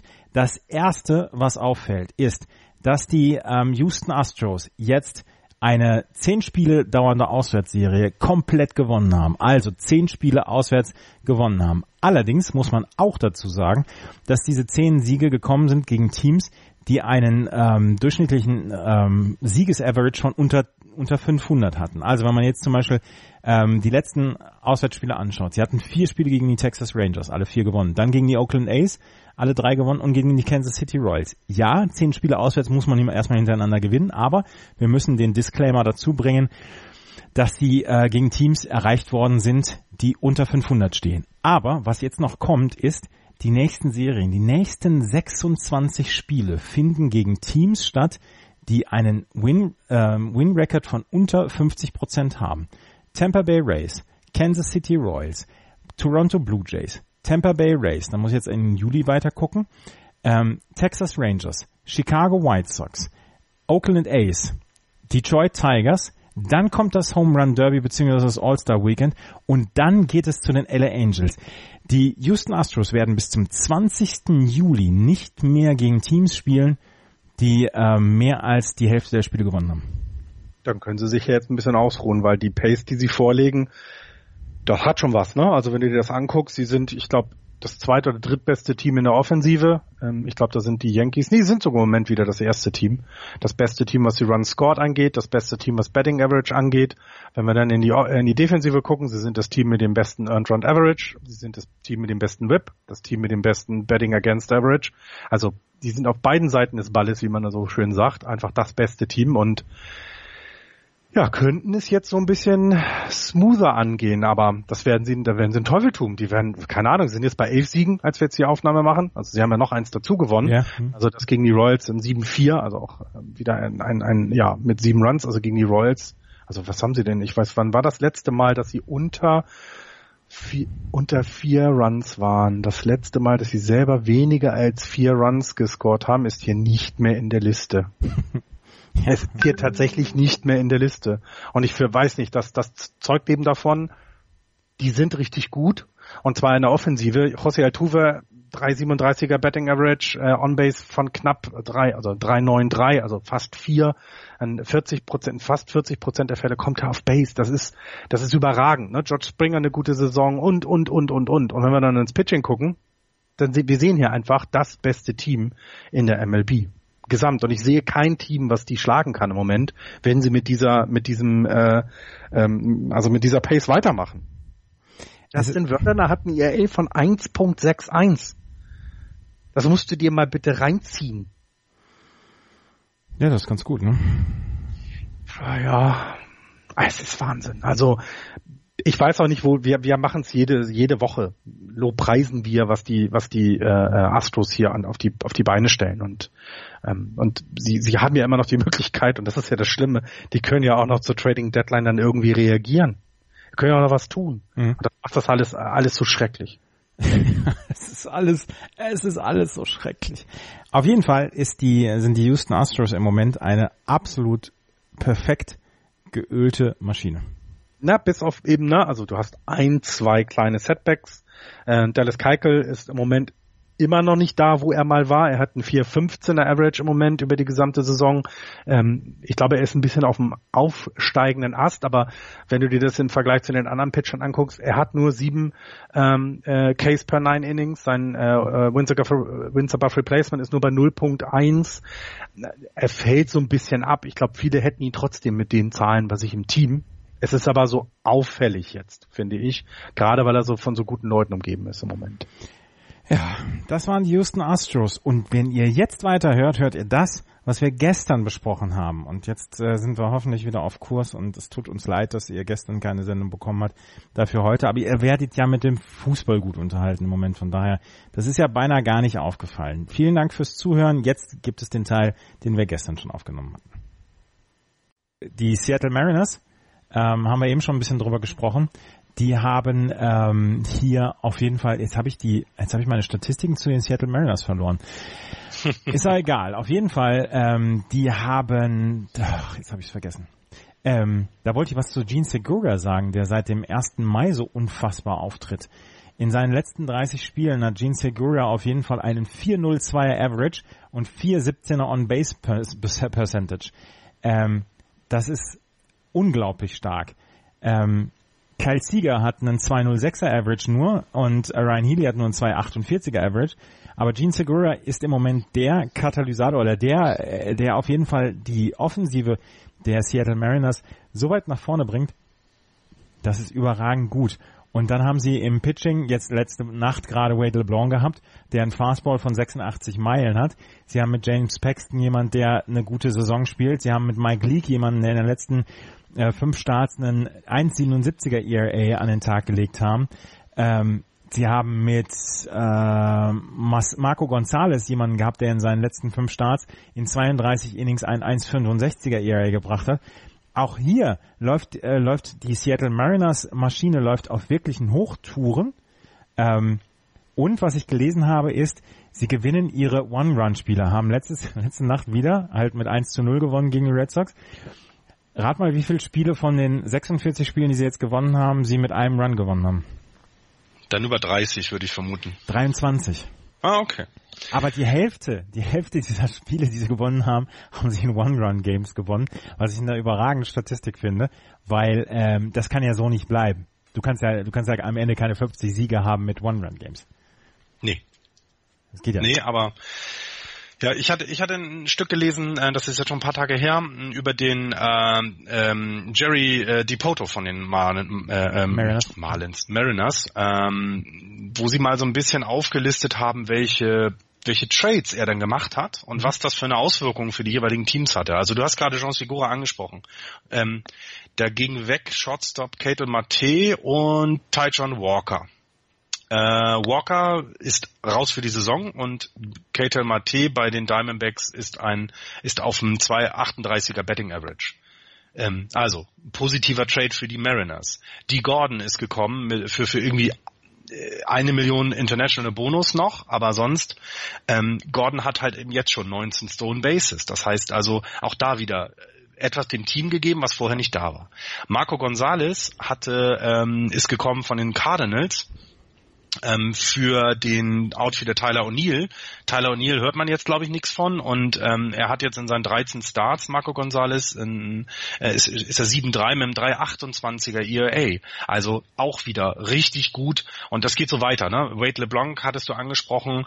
Ähm, das, das ist äh, wirklich alles eine Sache, die, die ihn Stück für Stück weitergeholfen hat. Selbst jemand wie Dennard Span, der den ich ja selber noch kenne bei den Giants, der dort jetzt ein durchschnittlicher Outfielder war, ist im Moment auf einem 316er ähm, ähm, ähm, Betting Average. Und das sind alles so, so kleine Dinge. Ne? Es ist nicht der große Superstar gekommen, sondern an vielen kleinen Schrauben wurde gedreht und schwupps sind die Mariners nur wie viele Spiele? Zweieinhalb hinter den, hinter den wirklich, wirklich guten äh, Houston Astros. Nee, ein halbes Spiel sogar nur hinter den wirklich guten Houston Astros. Und das finde ich auch Geschichten, die immer sehr, sehr schön zu erzählen sind. Ja, und ich glaube trotzdem, dass die Seattle Mariners dieses Tempo nicht aufrechterhalten können. Ja, sie spielen eine fantastische Saison. Ja, Jared DePoto hat immer wieder Glück mit seinen Trades, aber in, innerhalb von fünf Jahren dreht er seinen Roster dreimal auf links. Jerry DePoto ist einer, der den, die, äh, den Finger so schnell am Abzug hat. Ähm, so schnell kann man gar nicht American League sagen. Und deswegen, ich würde es ihnen gönnen. Und ernsthaft, ich würde es den Seattle Mariners gönnen, nach über 20 Jahren zum ersten Mal wieder in die Playoffs zu kommen ich, ah, ich bin mir noch nicht so hundertprozentig sicher, ob das so, so aufrecht zu erhalten ist. Dann lass uns doch mal kurz gucken, welche Konkurrenz sie haben. Die Los Angeles Angels sind jetzt schon achteinhalb Spiele dahinter. Und ja, du weißt die halt Geschichte um, um deinen Lieblingsjapaner. Also mir fällt halt nicht viel ein, was da jetzt noch an Geschichte äh, kommen soll, dass sie nicht in die Playoffs kommen. Ob sie jetzt diesen Pace anhalten, ähm, mit den so dicht an den Astros dabei sein, gehe ich mit. Aber sie werden definitiv das zweite Wildcard-Team sein in der American League. Ich wüsste keins, was die noch überholen sollten. So leid mir das auch um die Angels tut. Und ich meine, ich sag das. Ich sage, mir tun die Angels leid. Das tut mir selber weh gerade. Ist übrigens nicht Deswegen. Mein, ist übrigens nicht mein Lieblingsjapaner, er ist mein Lieblingsmensch. Oh, okay. Ja, Entschuldigung. Shohei Otani, wo nach wie vor nicht sicher ist, ob er eine Tommy John Surgery braucht. Es ist so, es ist zum Heulen. Ich könnte schon wieder losheulen. Ja. Ähm, sollte Mike Trout für die LA Angels in diesem Tempo weitermachen, was er in den ersten 80 Spielen an den Tag gelegt hat, wird er am Ende mit 55 Home Runs enden. Das ist so krank. Er hat äh, seine beste Saison an Home Runs hatte er 2015, wo er 41 geschlagen hat. Jetzt hat er schon 23. Ähm, Und das kriegt keiner mit. das, das ist, das ist wirklich komisch. Er hat eine, eine so überragende Allround-Saison, Mike Trout, die von anderen Geschichten anscheinend so ein bisschen überlagert wird, weil anders kann ich es mir nicht vorstellen, dass man, dass, dass äh, zu wenige Leute der, der Klasse von Mike Trout huldigen dieses Jahr. Ja, ja. Also ich meine, der wird immer, wenn du dann so die Artikel dazu durchliest zu Mike Trout und dann werden irgendwelche Vergleiche gemacht. Hier wieder ein Name, Mickey Mantle. Das ist auch ein, also gut, das war in den 50ern d- des, des letzten Jahrhunderts, aber trotzdem, das sind alles Namen, die du irgendwo in welchen, ja, das sind, das sind, ja, nicht nur Hall of Famer, sondern das sind Leute, die Baseball dominiert haben. Und Mike Trout wird jetzt mit denen eben schon verglichen, weil er eben genau die Zahlen auflegt. Und ja, es ist, ähm, äh, ist jedes Mal immer wieder faszinierend, irgendwas über ihn zu lesen, weil er eben so eine eine Karriere hat, die im Moment ja wirklich nur bergauf geht. Es gibt ja es gibt ja wenig. Du hast vielleicht mal eine kleine Tal, also ein kleines Plateau, aber es geht ja nur bergauf. Und diese Saison hätte er die Chance gehabt, in die Playoffs zu kommen, wenn Otani dabei geblieben wäre. Ich meine, sie haben ja neben denen, also die Angels, das darf man ja nicht vergessen, die haben auch wahnsinnige Verletzungsprobleme. Hast du das gesehen? Ein Club-Record 15 Leute auf der DL ja, ja, ja. das darf man dabei alles nicht weg, äh, wegfegen. Und sie sind eben auch nur mit 38 Siegen gerade dabei, 33 Niederlagen. Also das ist eine vernünftig gute Saison, aber werden halt überstrahlt von den Mariners und natürlich auch von den Astros und sind somit vielleicht raus aus dem Playoff-Rennen Rennen im Moment, wenn Otani nicht zurückkommen kann. Aber dafür kommt Andrelton Simmons zurück. Andrelton Simmons kommt zurück, ich habe es auch gelesen. Ähm, er hat eine, eine 2, warte, was, was hat er gesagt? Ähm, seine Chase Rate, also die, die Bälle, nach denen du, die Pitches, nach denen du quasi fischst, weil du, weil du sie außerhalb der Strike Zone treffen willst, sowas, sind auf einem Career Low Rate. Das heißt, er nimmt sich nur die Pitches vor, die er verfolgt, die auch für ihn wirklich hitbar sind. Und die haut er dann entweder weg oder über den Zaun. Und ähm, das macht aus Mike Trout insgesamt halt dieses Allround-Talent, das vielleicht nicht diese eine Statistik hat, die alles überragend ist, sondern der zehn Statistiken hat, mit denen er in einer Top 5 ist und wenn man es alles zusammenpackt in einen Karton, die eine historisch gute Saison werden könnte. Im Moment pitchen ihn die Pitcher noch an. Er hat allerdings schon auch schon 58 Walks in dieser Saison. Ja. Ähm, er ist on pace für eine 129 Walk-Saison. Das wäre auch ein Karrierehoch. Wenn die Pitcher irgendwann anfangen, ihn einfach ziehen zu lassen, dann könnten seine Statistiken in den Keller gehen. Seine On-Base-Percentage wird nach oben gehen. Seine On-Base-Percentage ist bei 4,50. Der ist in 45% aller Fälle ist er auf Base. Dann hat er noch 13 Stolen Bases dann ja auch noch. Also auch da geht er auf die 25 zu in diesem Jahr. Das ist so fantastisch. Das, ach. Ja, und es ist halt, ne, und wie, wie wir haben es eben, es, es geht trotzdem wieder ein bisschen unter, weil wir haben hier viel, viel über, auch zu Recht, über Otani gesprochen. Das ist ja auch ein, eine Geschichte, die du ja sogar noch besser erzählen kannst. Aber es geht eben unter, dass er so überragend wieder mal ist. Ich habe was über die Texas Rangers. ja, Kannst du dich an den Brawl erinnern? ja, Irgendwie letzte Woche Mittwoch oder sowas. Ja, ja. Ähm, der Reliever Chris Martin hat daraus eine Verletzung mitgenommen. Und zwar Chris Martin, Chris, als- Martin ja, Chris Martin, die Älteren werden sich erinnern, er ist auch Sänger von Coldplay. Genau. Ähm, deswegen hat er sich wahrscheinlich auch verletzt, weil was sagt der Trainer immer, wenn ein, ein Pitcher sich bewegen soll? Warm machen. Er soll sich warm machen. Chris Martin war nicht warm und ist losgesprintet, um am Brawl teilzunehmen, hat sich dabei dann verletzt und hat was, äh, was hat er? Ein Hamstring, also Oberschenkel. Ja, Zerrung Tweet sie eine, eine Oberschenkelzerrung geholt, ähm, auf dem Weg, sich zu prügeln. Das finde ich sehr lustig. Das ist so super. Das ist, also das finde ich, das ist so, das ist so, so, so geil Baseball-dusselig. Ja, ja, genau, genau. Und, und das finde ich, das finde ich so super. Ich, ich mag das so gerne, weil, weil das sind so diese, diese Verletzungen, wo du, wo du als Fan dir denkst, Alter, was habe ich eigentlich wieder verbrochen, Fan von dieser Mannschaft zu sein. Aber das ist so lustig. Also ich, ich finde diese Geschichten ganz, ganz großartig. Ich meine, es ist nur eine Zerrung. Es ist kein, es ist kein Leistenbruch oder irgendeine karrieregefährdende Verletzung oder so. Aber der hat sich gedacht, Ich sitze hier seit sechs Innings hinten im Bullpen. Endlich Action, Lauf aufs Feld. Au, au, mein Oberschenkel. Au, au. Das ist so super. Ich, ihr könnt, könnt wieder total reinsteigern in diese Geschichte. Das ist super. Ja, und vor allem nächstes Mal macht er sich dann halt quasi immer warm, weißt du, damit er weiß, ne, der Trainer hat gesagt, ich muss warm sein, ich muss warm sein, macht sich so warm, damit er ganz schnell bei der Prügelei dabei sein darf. Ja, es ist, äh, es ist wirklich, wirklich schön. Ach, das gefällt mir. Ach ja, also sonst habe ich dann sonst nichts zu der American League West. Nee, das, also es geht ja alles ein bisschen unter, ne? Also neben dem, was es da überstrahlt wird. Es gibt aber da dann auch jetzt nichts mehr zu erzählen. Oakland ist immer noch nicht so schlecht dabei mit seinen äh, 35, 36. Auch das ist unerwartet gut. Ähm, und ja, die Texas Rangers haben wir gerade erwähnt, glänzen durch komische Verletzungen. Dann lass uns in die National League gehen, oder? Ja, gerne. In der National League East führen die Atlanta Braves mit 41 Siegen und 29 Niederlagen. Die Washington Nationals dahinter 37 und 30. Die Philadelphia Phillies mit 36, 32. Am Ende grüßen die New York Mets mit 29 und 38 und die Miami Marlins mit schon 28 Siegen in 71 Spielen. Wenn wir das hochrechnen, haben sie 56 Siege nach 142 Spielen und sie werden die 60 Siege schaffen. Ich habe die Wette mit ähm, Axel laufen, sie werden die 60 Siege schaffen. Ja, überraschend. Muss auch das stärkste Team in der gesamten Baseball sein, glaube ich, die Meyerlands. Sie haben auf jeden Fall den stärksten General Manager im Baseball. ja. ja, und wenn sie zu schlagen sind, dann nur in 18 Innings oder 16. 16. Ich habe mir die letzten drei Innings, glaube ich, ich mir Ach, angeguckt. Ich habe sie, ich habe sie im Radio gehört und ich wollte eigentlich die ganze Zeit, habe ich, habe ich da wieder Embryonalhaltung, Taschentuch und geweint. Das zäheste Stück Fleisch auf dem Grill der MLB 2018. Das 16-Innings-Spiel zwischen den Miami Marlins und den äh, San Francisco Giants. Aber die Atlanta Braves führen.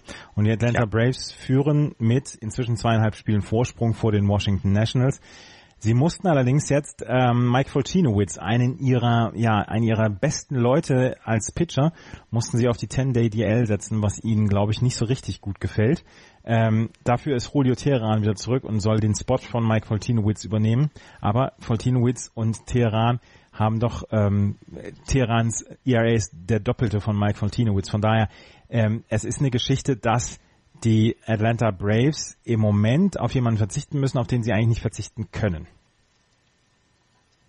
Nee, und das ist so überraschend, weil eigentlich hatte man ja, ich meine, vor drei Jahren haben wir gesagt, bei den Braves muss alles weg, außer Teheran, um den bau bitte ein Team auf. Und jetzt ist es so weit, dass sie, ja, Rookies haben oder Leute haben, die jünger sind sogar noch als er, die diesen Spot jetzt übernommen haben. Ja, er hatte einen Sore Thumb, also einen Daumen, der ja.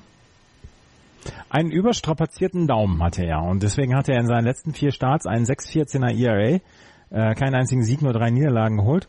Und ähm, er wird jetzt heute, am Sonntag, wird er für Mike Foltinowitz dann pitchen. Aber die Atlanta Braves sind nach wie vor auf einem richtig guten Kurs. Sean Newcomb hat gestern ein richtig gutes Spiel gepitcht, hat inzwischen schon einen 270er ERA in 80 Innings. Ähm, was mir auffällt, Corey Kluber zum Beispiel hat schon über 100 Innings, auch ähm, Justin Verlander hat schon 100 äh, Innings. Der Spieler mit den meisten Innings bei den Atlanta Braves hat 80 Innings, Sean Newcomb, Mike Foltinowitz 79 Innings, Brandon McCarthy 73 Innings, Julio Teheran 71 und dann wird's schon, wird schon weniger. Also sie ähm, setzen ihre Pitcher auch noch sehr ökonomisch ein.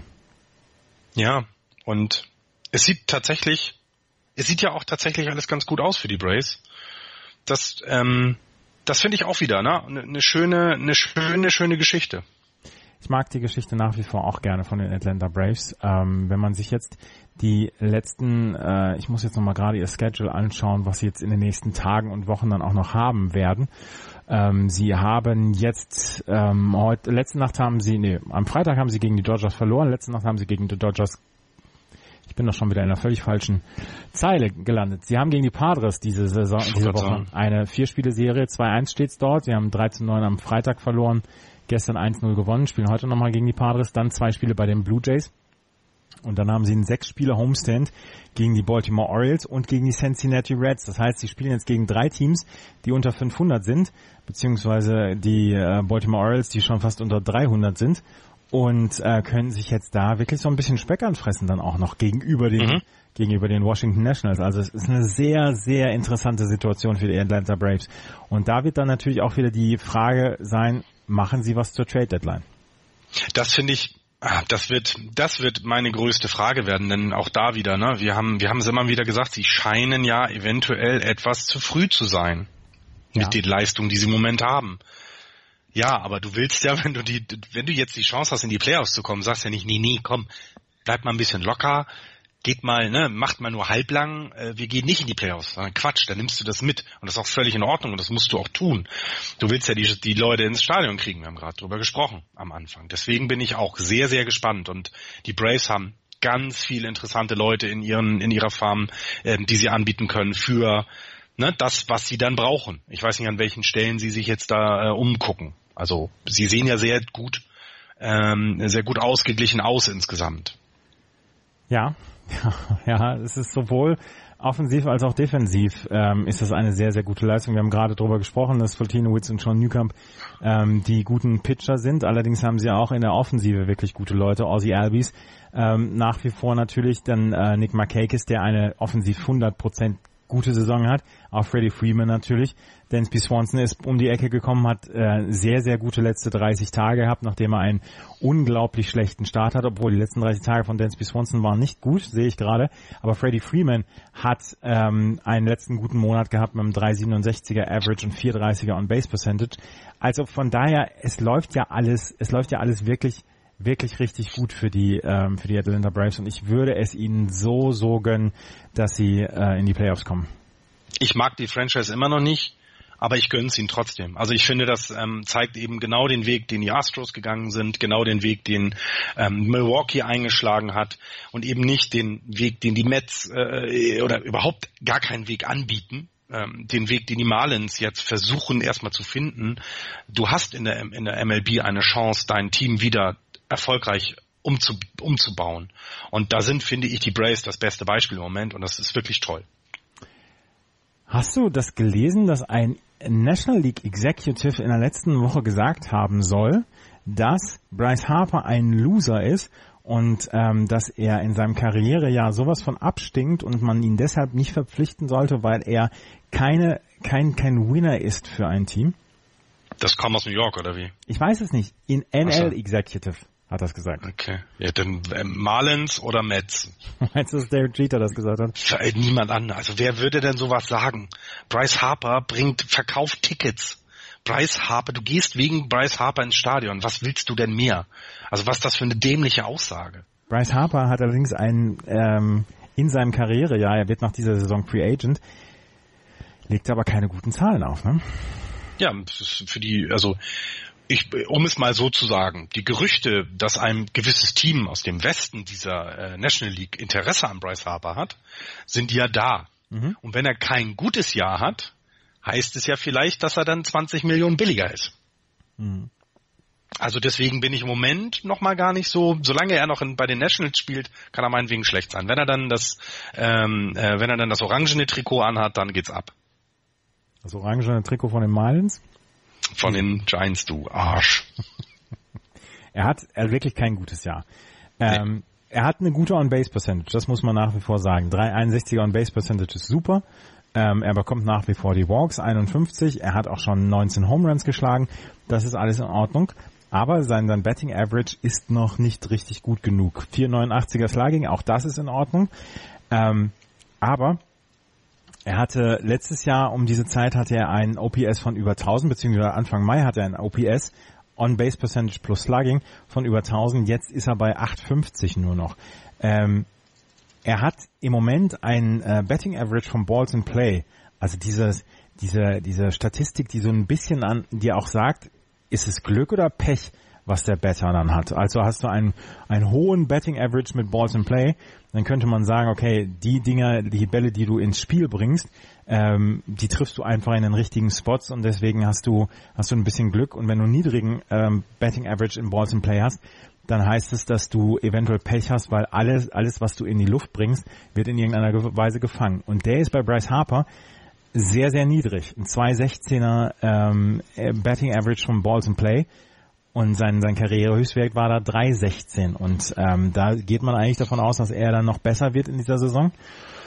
Und ähm, sein äh, die die Ratio, also die die Rate an Bällen, die er hart trifft, ist auf einem Karrierehoch.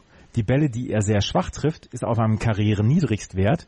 Und dann werden die Bälle alle gefangen. Das heißt, er hat wirklich Pech, Bryce Harper. Und das sind die drei Indikatoren, die die man hat. Und ähm, er, also er hat nicht diese diese schwachen Groundballs Richtung Second Base, wo der nur aufgefangen werden muss werden muss und ähm, und dann zu First Base geworfen werden muss. Nein, er hat diese Line Drives und diese Line Drives landen alle irgendwo im Right Field oder im Left Field beim beim äh, beim gegnerischen Defensivspieler. Und das sind die Indikatoren, die darauf hinweisen, dass er vielleicht wirklich in dieser Saison einfach Pech hat. Ja, und das ist vielleicht auch gut, weil dann weiß jedes Team, weil die können ja die Statistiken auch lesen, dass sie ihm doch einen guten Vertrag geben können, denn Bryce Harper ist ein guter Baseballspieler. Ja. Das, das ist uns allen klar. Wie gesagt, ein, äh, das hatte uns jemand auf Twitter, hat uns das jemand äh, geschrieben. Ähm, Danke.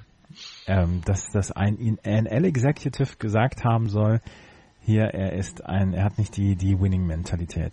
Naja, wir hatten ja schon, wir hatten ja schon doch vor zwei Jahren, dass man so ein bisschen vielleicht das, das Image aufbaut, dass er so der Bad Boy ist und Mike Trout so der shiny, äh, äh, shiny, äh, sunny Guy und, und, und, ne, so, so ein bisschen, ähm, du brauchst ja so ein paar Geschichten, die du erzählst. Die reinen Statistiken sind dann auch ne, zu langweilig vielleicht, dass die Sta äh, Leute ins Stadion kommen. Ich mag, wenn du mir solche Statistiken vorliest, weil ich mir darunter dann auch was vorstellen kann. Ähm, aber viele möchten dann vielleicht eher die Show haben, die es drumherum gibt. Und da ist aber trotzdem, wenn dann er als Bad Boy oder als der ist ein bisschen schlampig oder was auch immer dargestellt wird, ist doch geil, kannst du super verkaufen.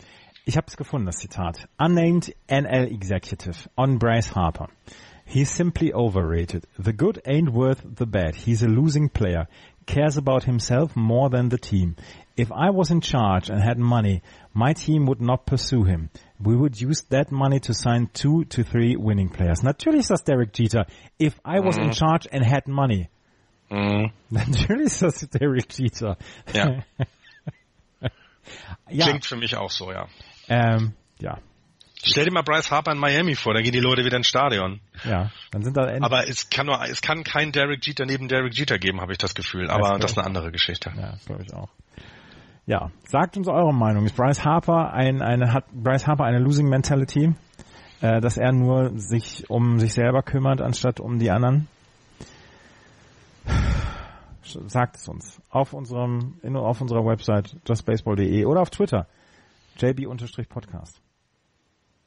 Und, das jetzt mal als kleine Werbung, wir haben gestern wieder Fotos bekommen aus den Ballparks in Deutschland. Macht bitte weiter so. Kriegt ich habe ja auch ein Foto geschickt. Oder er wollte ein Foto schicken. Ja. Ich habe aber nicht rausgefunden, welches Team dort dann sonst spielt. es war leider gerade kein Spiel. Also wenn jemand aus Wiesbaden kommt und weiß, welches Baseballteam bei den Wiesbaden Phantoms in, auf der Anlage spielt, das ist ein sehr berühmtes Footballteam hier in Wiesbaden, der möge mir doch oder uns über JV Podcast mal Bescheid geben. Ich habe bisher noch nicht rausfinden können. Aber Google weißt du schon, wie man, wie man. Habe ich, habe ich gesucht, gibt keine Auskunft drüber. DJK, Deswegen stand ja dort. DJK Schwarz-Weiß Wiesbaden, Wiesbaden Flyers, Softball-Team. Softball, ja, aber das sah nicht nach einem Softballplatz aus, glaube ich. Deswegen, da, ich müsste noch mal vorbeigehen. Also, ich, ich sehe hier gerade Landesliga A in Hessen, Frankfurt 1860, zweite Mannschaft, danach die Gießen Busters, finde ich super, Friedberg Braves, die Main Taunus Red Wings, die Wiesbaden Flyers und die Bad Homburg Hornets 2. Ich, ich sag dir, es sind die Wiesbaden Flyers. Okay, na gut, dann sind es die Wiesbaden Flyers. Sehr nett. Also ich mag ja solches. Es gibt keine Tribüne, du musst da irgendwo rumstehen, äh, um Baseball zu gucken, aber ja. Gehört sich auch manchmal. Ja, in der Willy Brandt Allee in Wiesbaden. Genau, richtig. Ja, richtig, das sind die. Ja. Dann sind sie das. Google kannst das du schon bedienen, oder? Ich hatte doch, ach, zu viel auf einmal, ein Bier in der Hand und weißt du, das ist immer schwer dann. Hast du was zu den Marlins? Hast du was zu den Mets? Hast du nee. was zu den Phillies? Nee. Ich ähm, auch nicht. Leider nicht, weil eigentlich müsste man ja weiter über die Phillies reden. Ich verspreche den Hörern, ich werde nächste Woche mehr News über die Phillies bringen. Da freue ich mich jetzt schon drauf. Das lügt doch nicht. Dann gehen wir in die National League Central. Ja. die Milwaukee Brewers führen nach wie vor mit 42 Siegen und 28 Niederlagen. Dahinter die Chicago Cubs, die nur ein halbes Spiel zurück sind, 40 und 27. Die St. Louis Cardinals mit 36 und 32 dahinter. Die Pittsburgh Pirates sind, bei 35 und 35. Und die Cincinnati Reds bei 25 Siegen und 45 Niederlagen. Die Milwaukee Brewers grüßen nach wie vor von der Spitze der National League Central und lassen sich dann auch von diesem Zwischenspurt der Chicago Cubs überhaupt nicht ähm, ja beeindrucken und haben nach wie vor ein sehr, sehr gutes Team beieinander. Ja, wobei trotz allem, also bei, bei aller Liebe zu dem, wie die Division und das Standing aussieht, wenn du dir anguckst, dass die Chicago Cubs ein Run Differential von plus 100 haben und damit 36 Runs besser sind als der zweitbeste in der, in der National League, dann ist, sind die Cubs eigentlich das beste Team im Moment. Für mich. Und gehören natürlich in die Playoffs und eigentlich auch würde ich gerne, dass die Cubs dann der National League Vertreter der World Series sind, weil allen anderen Teams traue ich einfach nichts zu. Wem traust du nichts zu? Allen anderen Teams. Weder den Diamondbacks, noch den Braves, noch den Brewers traue ich zu, dass die irgendeinem Team, die es in der, aus der American League in die World Series schafft, auch nur ansatzweise Paroli bieten kann. Ach so, jetzt habe ich verstanden. Ich habe was anderes gelesen gerade deswegen. Na, also die, die, weil die Cups sehen für mich immer noch als das kompakteste, beste Team aus. Sie haben es vom Rekord her im Moment nicht ganz, weil die Brewers eben noch auf ihrer Welle weiterreiten. Das ist ja auch okay, soll auch so sein, so ist das System und das ist auch völlig in Ordnung. Ähm, aber die Cups sehen für mich immer noch als das Team aus, äh, was es äh, am weitesten schaffen könnte, wenn es äh, gegen ein äh, American League Team wie die Yankees, Red Sox oder Astros geht. Hm. Kann gut sein. Aber auch da sage ich, die Saison ist noch lang. Die, die werden auch die Division gewinnen, meiner Meinung nach. Also die Brewers machen das ganz toll. Also es ist ja auch wieder so eine tolle Geschichte, die man erzählen kann. Ähm, sie haben eben lange gebraucht, um, um, um herauszufinden, was sie wollen. Und jetzt haben sie es rausgefunden. Sie haben mit Christian Jellich dann jemanden geholt aus, aus von den Marlins, der ihnen geholfen hat. Also auch da äh, ganz gute Trades gemacht. Travis Shaw ist weiterhin ein sehr, sehr guter defensiver äh, ähm, äh, 3B-Mann, aber eben auch in der Offensive ziemlich gut drauf. Ähm, und selbst das Pitching. Also es ist halt eben nicht mehr das große Problem der Brewers. Um es mal so zu sagen. Können Sie den Chicago Cup standhalten? Äh, ich bin nicht Dembo, aber ja, sie können. Also nein, sie können natürlich nicht. Die Cups werden die Division gewinnen. Punkt.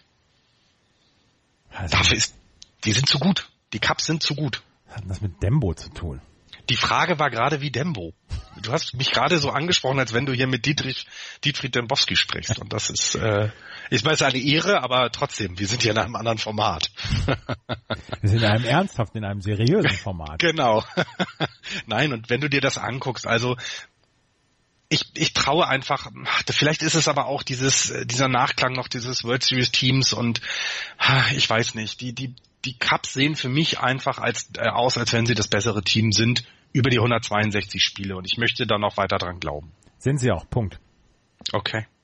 Sind, äh, bin ich bin ich hundertprozentig von überzeugt, dass die Cubs das bessere Team sind. Wir müssen über John Lester sprechen. Du hast ähm, vorhin schon eine Statistik ange, ähm, angemahnt bzw. angesprochen und im gleichen Artikel wurde nämlich auch John Lester erwähnt. Und ähm, John Lester hat in diesem Jahr einen 2,22er ERA über 13 Starts, beziehungsweise hat er jetzt 14 Starts und einen 2,28er ERA. 83 Innings, 62 Hits hat er abgegeben, 25 Runs hat er abgegeben, ein 1,08er Whip, also Walks und Hits per Innings pitched, einen gegnerischen Average von 2,07 und er ist in einem Jahr mit 34 Jahren, das man so auch nicht erwartet hat und vielleicht so ein bisschen ähm, so, so ein bisschen die Justin Verlander Story für die Chicago Cubs. Er hat ein unglaublich gutes Jahr dieses Jahr.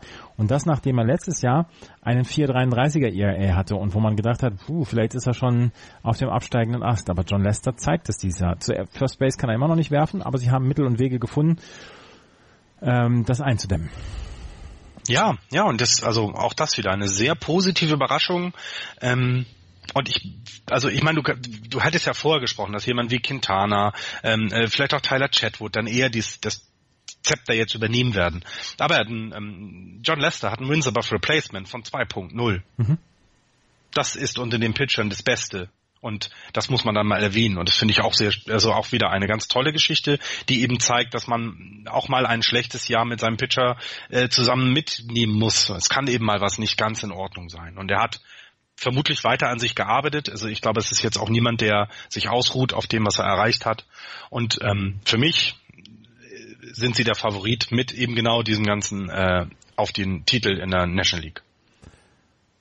Ja. Ja. Mich auch. Äh, für mich auch. Auf jeden Fall, ähm, die Cubs ähm, haben eine Walk Rate, ich habe das, das Starting Pitching hat eine Walk Rate von 11,2 Prozent. Also jeder jeder neunte jeder neunte Batter walkt bei den ähm, Chicago Cubs. Ansonsten läuft aber das Starting Pitching bzw. das Pitching über alle über alle Divisionen läuft sehr sehr gut. Wenn man sich das das Pitching anschaut, der ERA von den Chicago Cubs ist der beste in der National League mit 3,18 und in der MLB ist er auf Platz zwei hinter den Houston Astros und trotzdem haben sie die höchste Walk Rate ähm, der der MLB. Ja, es klickt vielleicht noch nicht ganz an allen Stellen. Ne? Das ist vielleicht genau das, warum sie die Division nicht anführen. Sind denn so Kleinigkeiten, die noch fehlen. Aber du hast es ja gesagt, das Potenzial ist ja eigentlich noch für mehr geschaffen und ähm, da wird man dran arbeiten, denke ich. Auch hier glaube ich, dass die, dass die ähm, Cups zur Trading Deadline äh, die Lücken angucken im Kader und die werden gestopft. Es ist wirklich eine weirde Statistik. Sie haben die meisten Walks in der Major League Baseball zugelassen und haben den zweitniedrigsten ERA. 284 Walks haben die Chicago Cubs in diesem Jahr zugelassen. Das zweitbeste Team oder zweitschlechteste Team sind die Chicago White Sox mit 282 Walks. In Chicago, wenn du in Chicago durch die Stadt gehst, siehst du nur Fußgänger. Überall Walks. Ja. Dann aber dafür siehst du dann Leute, die die Bälle schnell auf die erste Base bringen oder ein Double Play. Also die Defensive der der ähm, der der Cubs ist ja auch ziemlich gut. Das darf man ja dabei nicht vergessen. Ne? Javier Baez als Second Baseman, Chris Bryant äh, Third Baseman, äh, Addison Russell als Shortstop, das, das, das, das, das kann sich blicken lassen. Aber die haben 100 Walks mehr als die äh, Houston Astros.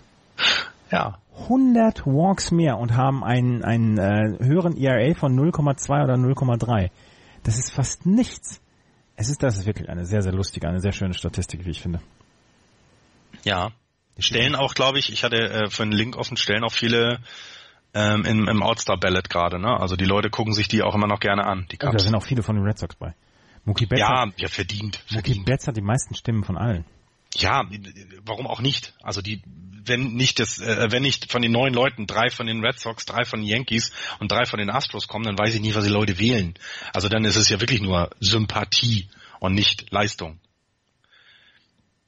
Also, äh, ne, wenn du dann in, in, in den National League Kurs guckst, äh, äh, endlich, also beim ähm, Shotstop ist es eben äh, Brandon Crawford, weil der eine MVP-like äh, Saison hat, defensiv wie offensiv. Und dann finde ich, sollte man das auch honorieren als Fan. Ja, ja, aber ich honoriere doch die Saison der Yankees nicht. Nein, du auf gar keinen Fall. Das musst du auch nicht. Dafür gibt's ja eine Milliarde Yankees-Fans auf der Welt. Ja, hast auch recht. Über die St. Louis Cardinals möchte ich noch ähm, was sagen. Äh, Carlos Martinez, der einen 2,73er ERA in dieser Saison hat, hatte in seinen letzten beiden Starts 12 2, 3, 2 Drittel Innings gepitcht, 18 Walks in seinen letzten 12 2 Drittel Innings pitcht. Ähm, der ist seit dem 5. Juni wieder von der DL runter und es scheint irgendwas nicht gut zu sein bei ihm, weil er hat im Moment wirklich diese diese diese Walk Ratio, die atemberaubend schlecht ist. Ähm, du kannst einfach nicht in, in jedem Inning mehr als einen Walk haben. Das geht nicht. Ja, ja. Das, das Dann ist, ist, er wahrscheinlich noch nicht hundertprozentig gesund, würde ich jetzt mal vermuten. Und seine, seine Zahlen sind nicht gut und die Zahlen der ähm, St. Louis Cardinals sind sie in der Tat auch nicht. Sechs Siege, acht Niederlagen im Juni, minus 18 Run Differential. 14 ähm, von diesen Juni-Spielen, da kam, waren 12 gegen die Pirates, gegen die Marlins, gegen die Cincinnati Reds und gegen die San Diego Padres. Also eigentlich eine, eine, eine Zeit in der Saison, wo man sagen sollte, ja, da muss man mehr Spiele gewinnen als verlieren, haben sie mehr Spiele verloren als gewonnen. Und ähm, die St. Louis Cardinals machen im Moment etwas Sorgen, jedenfalls bei den Fans äh, der Cardinals, und sie haben etwas Abstand zu den Cubs und zu den Milwaukee Brewers, weil sie sind jetzt schon fünf Spiele zurück. Ja. Ja. Ja, mehr habe ich jetzt auch nicht. Ich habe über die Reds habe ich noch was ähm, gehört. Also die sind ja nicht über die Reds, sondern über einen Spieler der Reds. Scooter Jeanette? Das hat er, nee, äh, Billy Hamilton.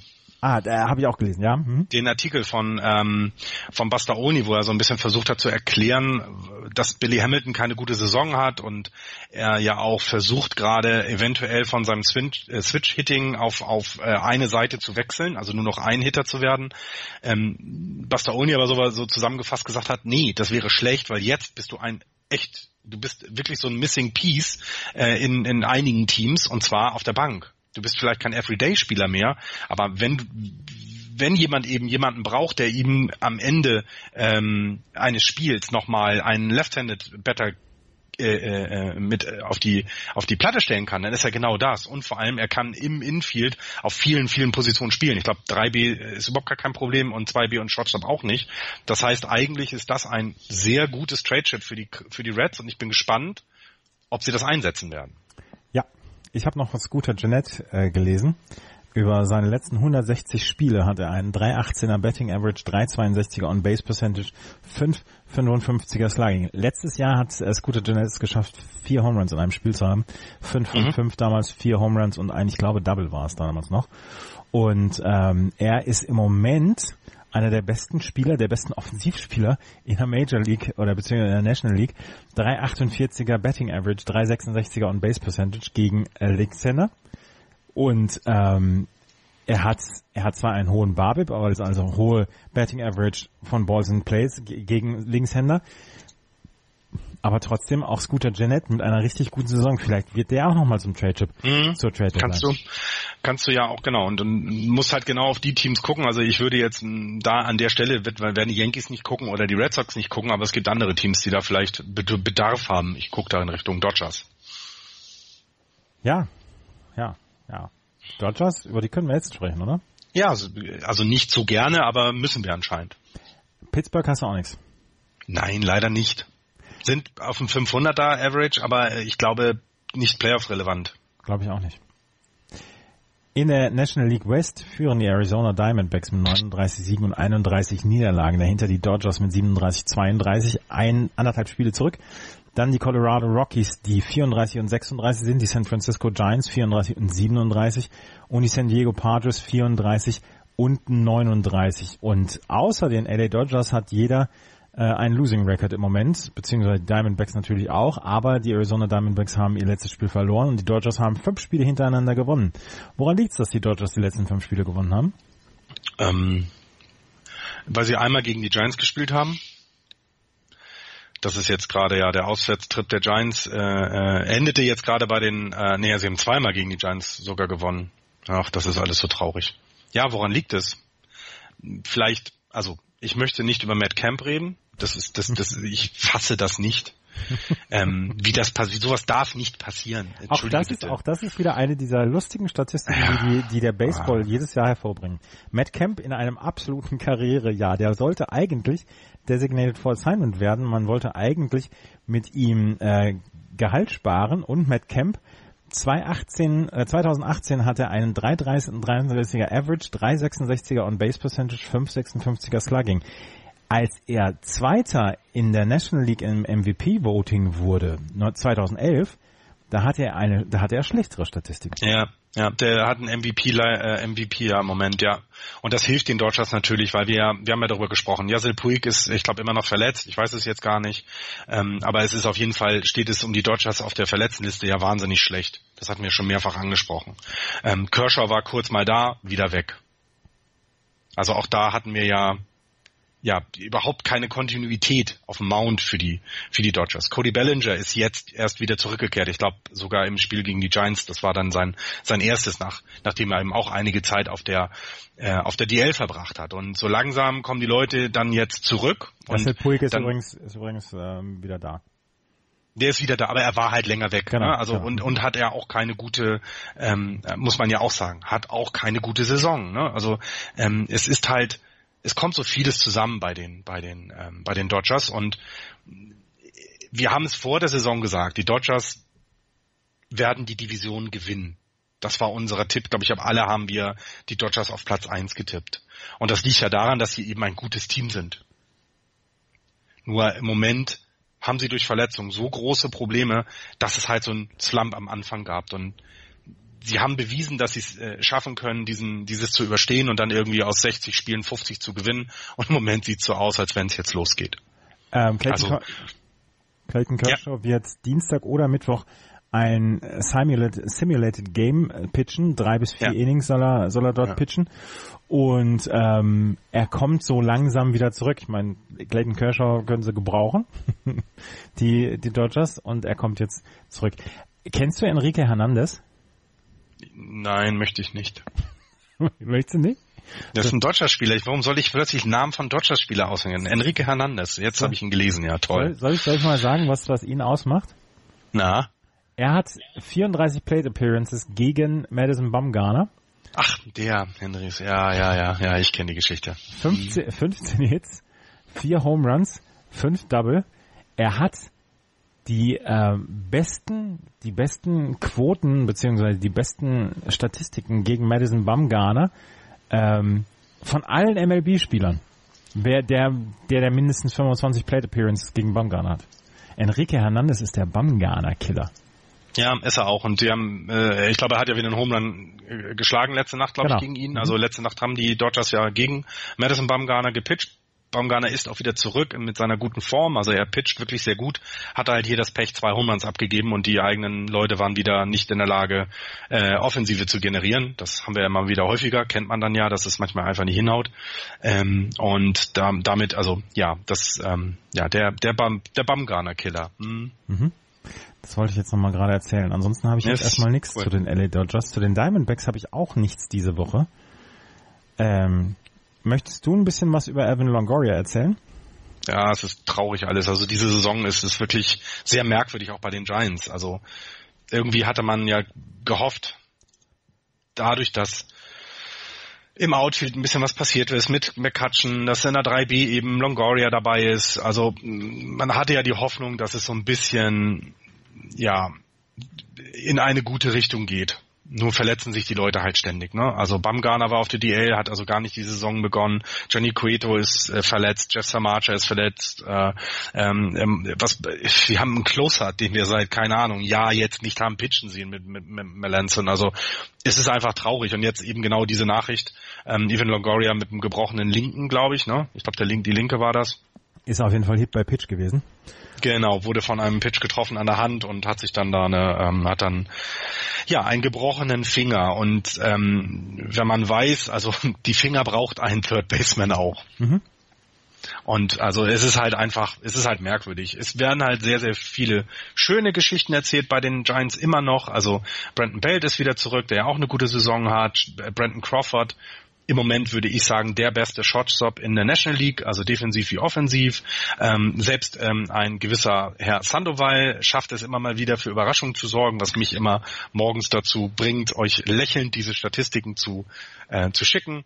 Aber daneben haben wir ebenso wie jemand, äh, wie jemand äh, Gorky Hernandez. Äh, vor der Saison hat man mit ihm ja nicht unbedingt gerechnet, wenn du das Outfield äh, zwischen äh, McCutcheon, Hunter Pence und vielleicht eben McWilliamson äh, ähm, dir überlegst. Nein, der hat eben auch jetzt einen einen guten Impact, defensiv wie offensiv, findet sich zurecht und ja, die Mannschaft ist immer noch eine etwas überdurchschnittlich gute Mannschaft in der National League, aber zu mehr reicht's dann halt nicht, auch aufgrund der Verletzungen. Es ist nicht alles im Argen, es ist viel wichtiger, dass du auf die nächste Saison guckst, wenn alle mal, wenn alle mal gesund sind, dass du dann sowas wie Hunter Pence wird immer älter, da müssen wir gucken, was passiert. Ich meine, die hatte letzte Saison, äh, letzte Sendung, hatte darüber gesprochen, dass ein Catcher gedraftet worden ist. Das hat natürlich jetzt erstmal kurzfristig keine Auswirkungen, aber langfristig ist es ja schon so, dass Buster Posey auch nicht jünger wird und auch nicht immer die ganze Zeit da hinten hocken kann. Aber also auch ja, da wird es ja Veränderungen geben. Aber ihr habt ja im ersten, im ersten Draftrunde habt ihr einen Catcher gedraftet. Genau, also das ist für die lang, also man merkt halt, es wird halt langfristig schon weitergeguckt und ähm, wir hatten vorhin das Thema Zuschauer. Die Giants haben auch über 90 Prozent Auslastung noch. Also es scheint auch dort im Moment noch alles in Ordnung zu sein. Darf ich zum Schluss dieser Sendung noch eine Geschichte über Joe West erzählen? Joe West will ja die Welt brennen sehen. Joe West Umpire, ähm, einer der, der längsten, der, der am längsten jetzt schon in der MLB arbeitet, aber er möchte die Welt brennen sehen. Er kann aus einem normalen Baseballspiel kann er ein Gemetzel machen. Er kann Brawls initiieren. Das möchte er wahrscheinlich nicht, aber er tut es.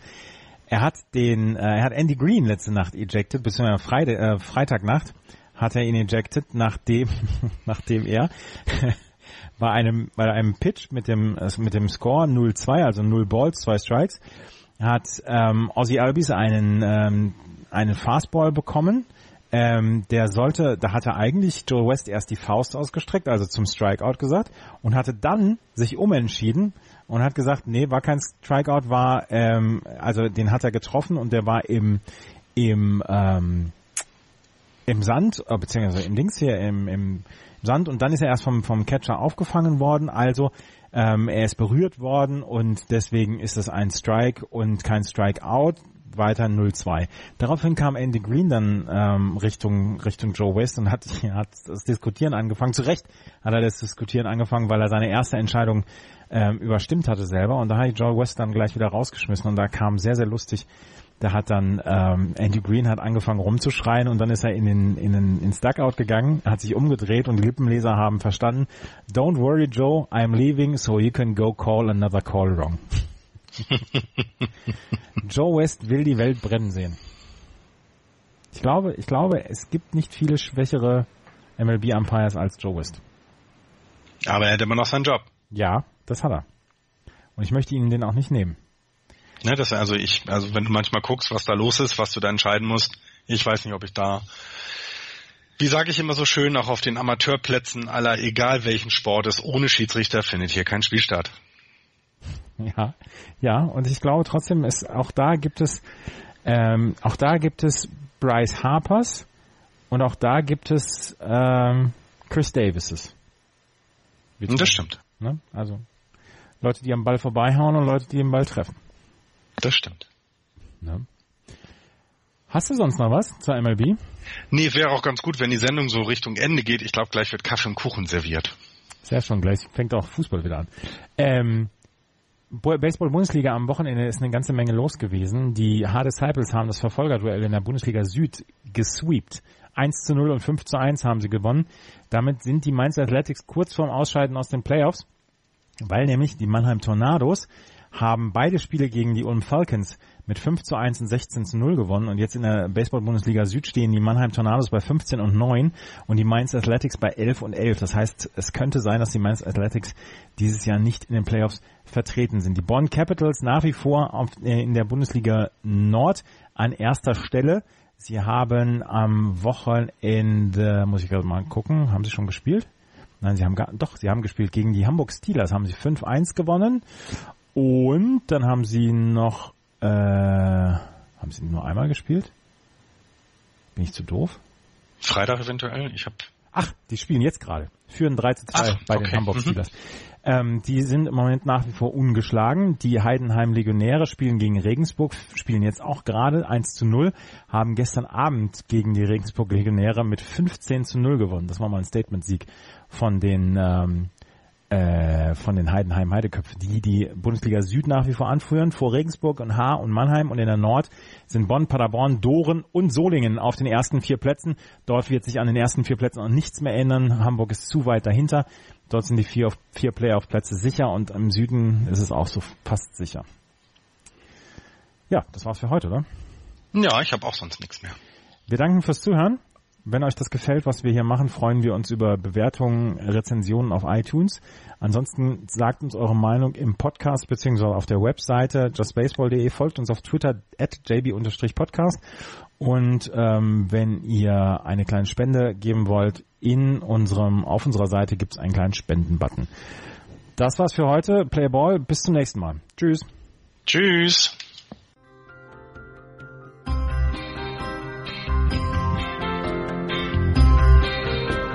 Das war Just Baseball. Ihr findet uns auf justbaseball.de, bei Facebook, bei Twitter und natürlich bei iTunes.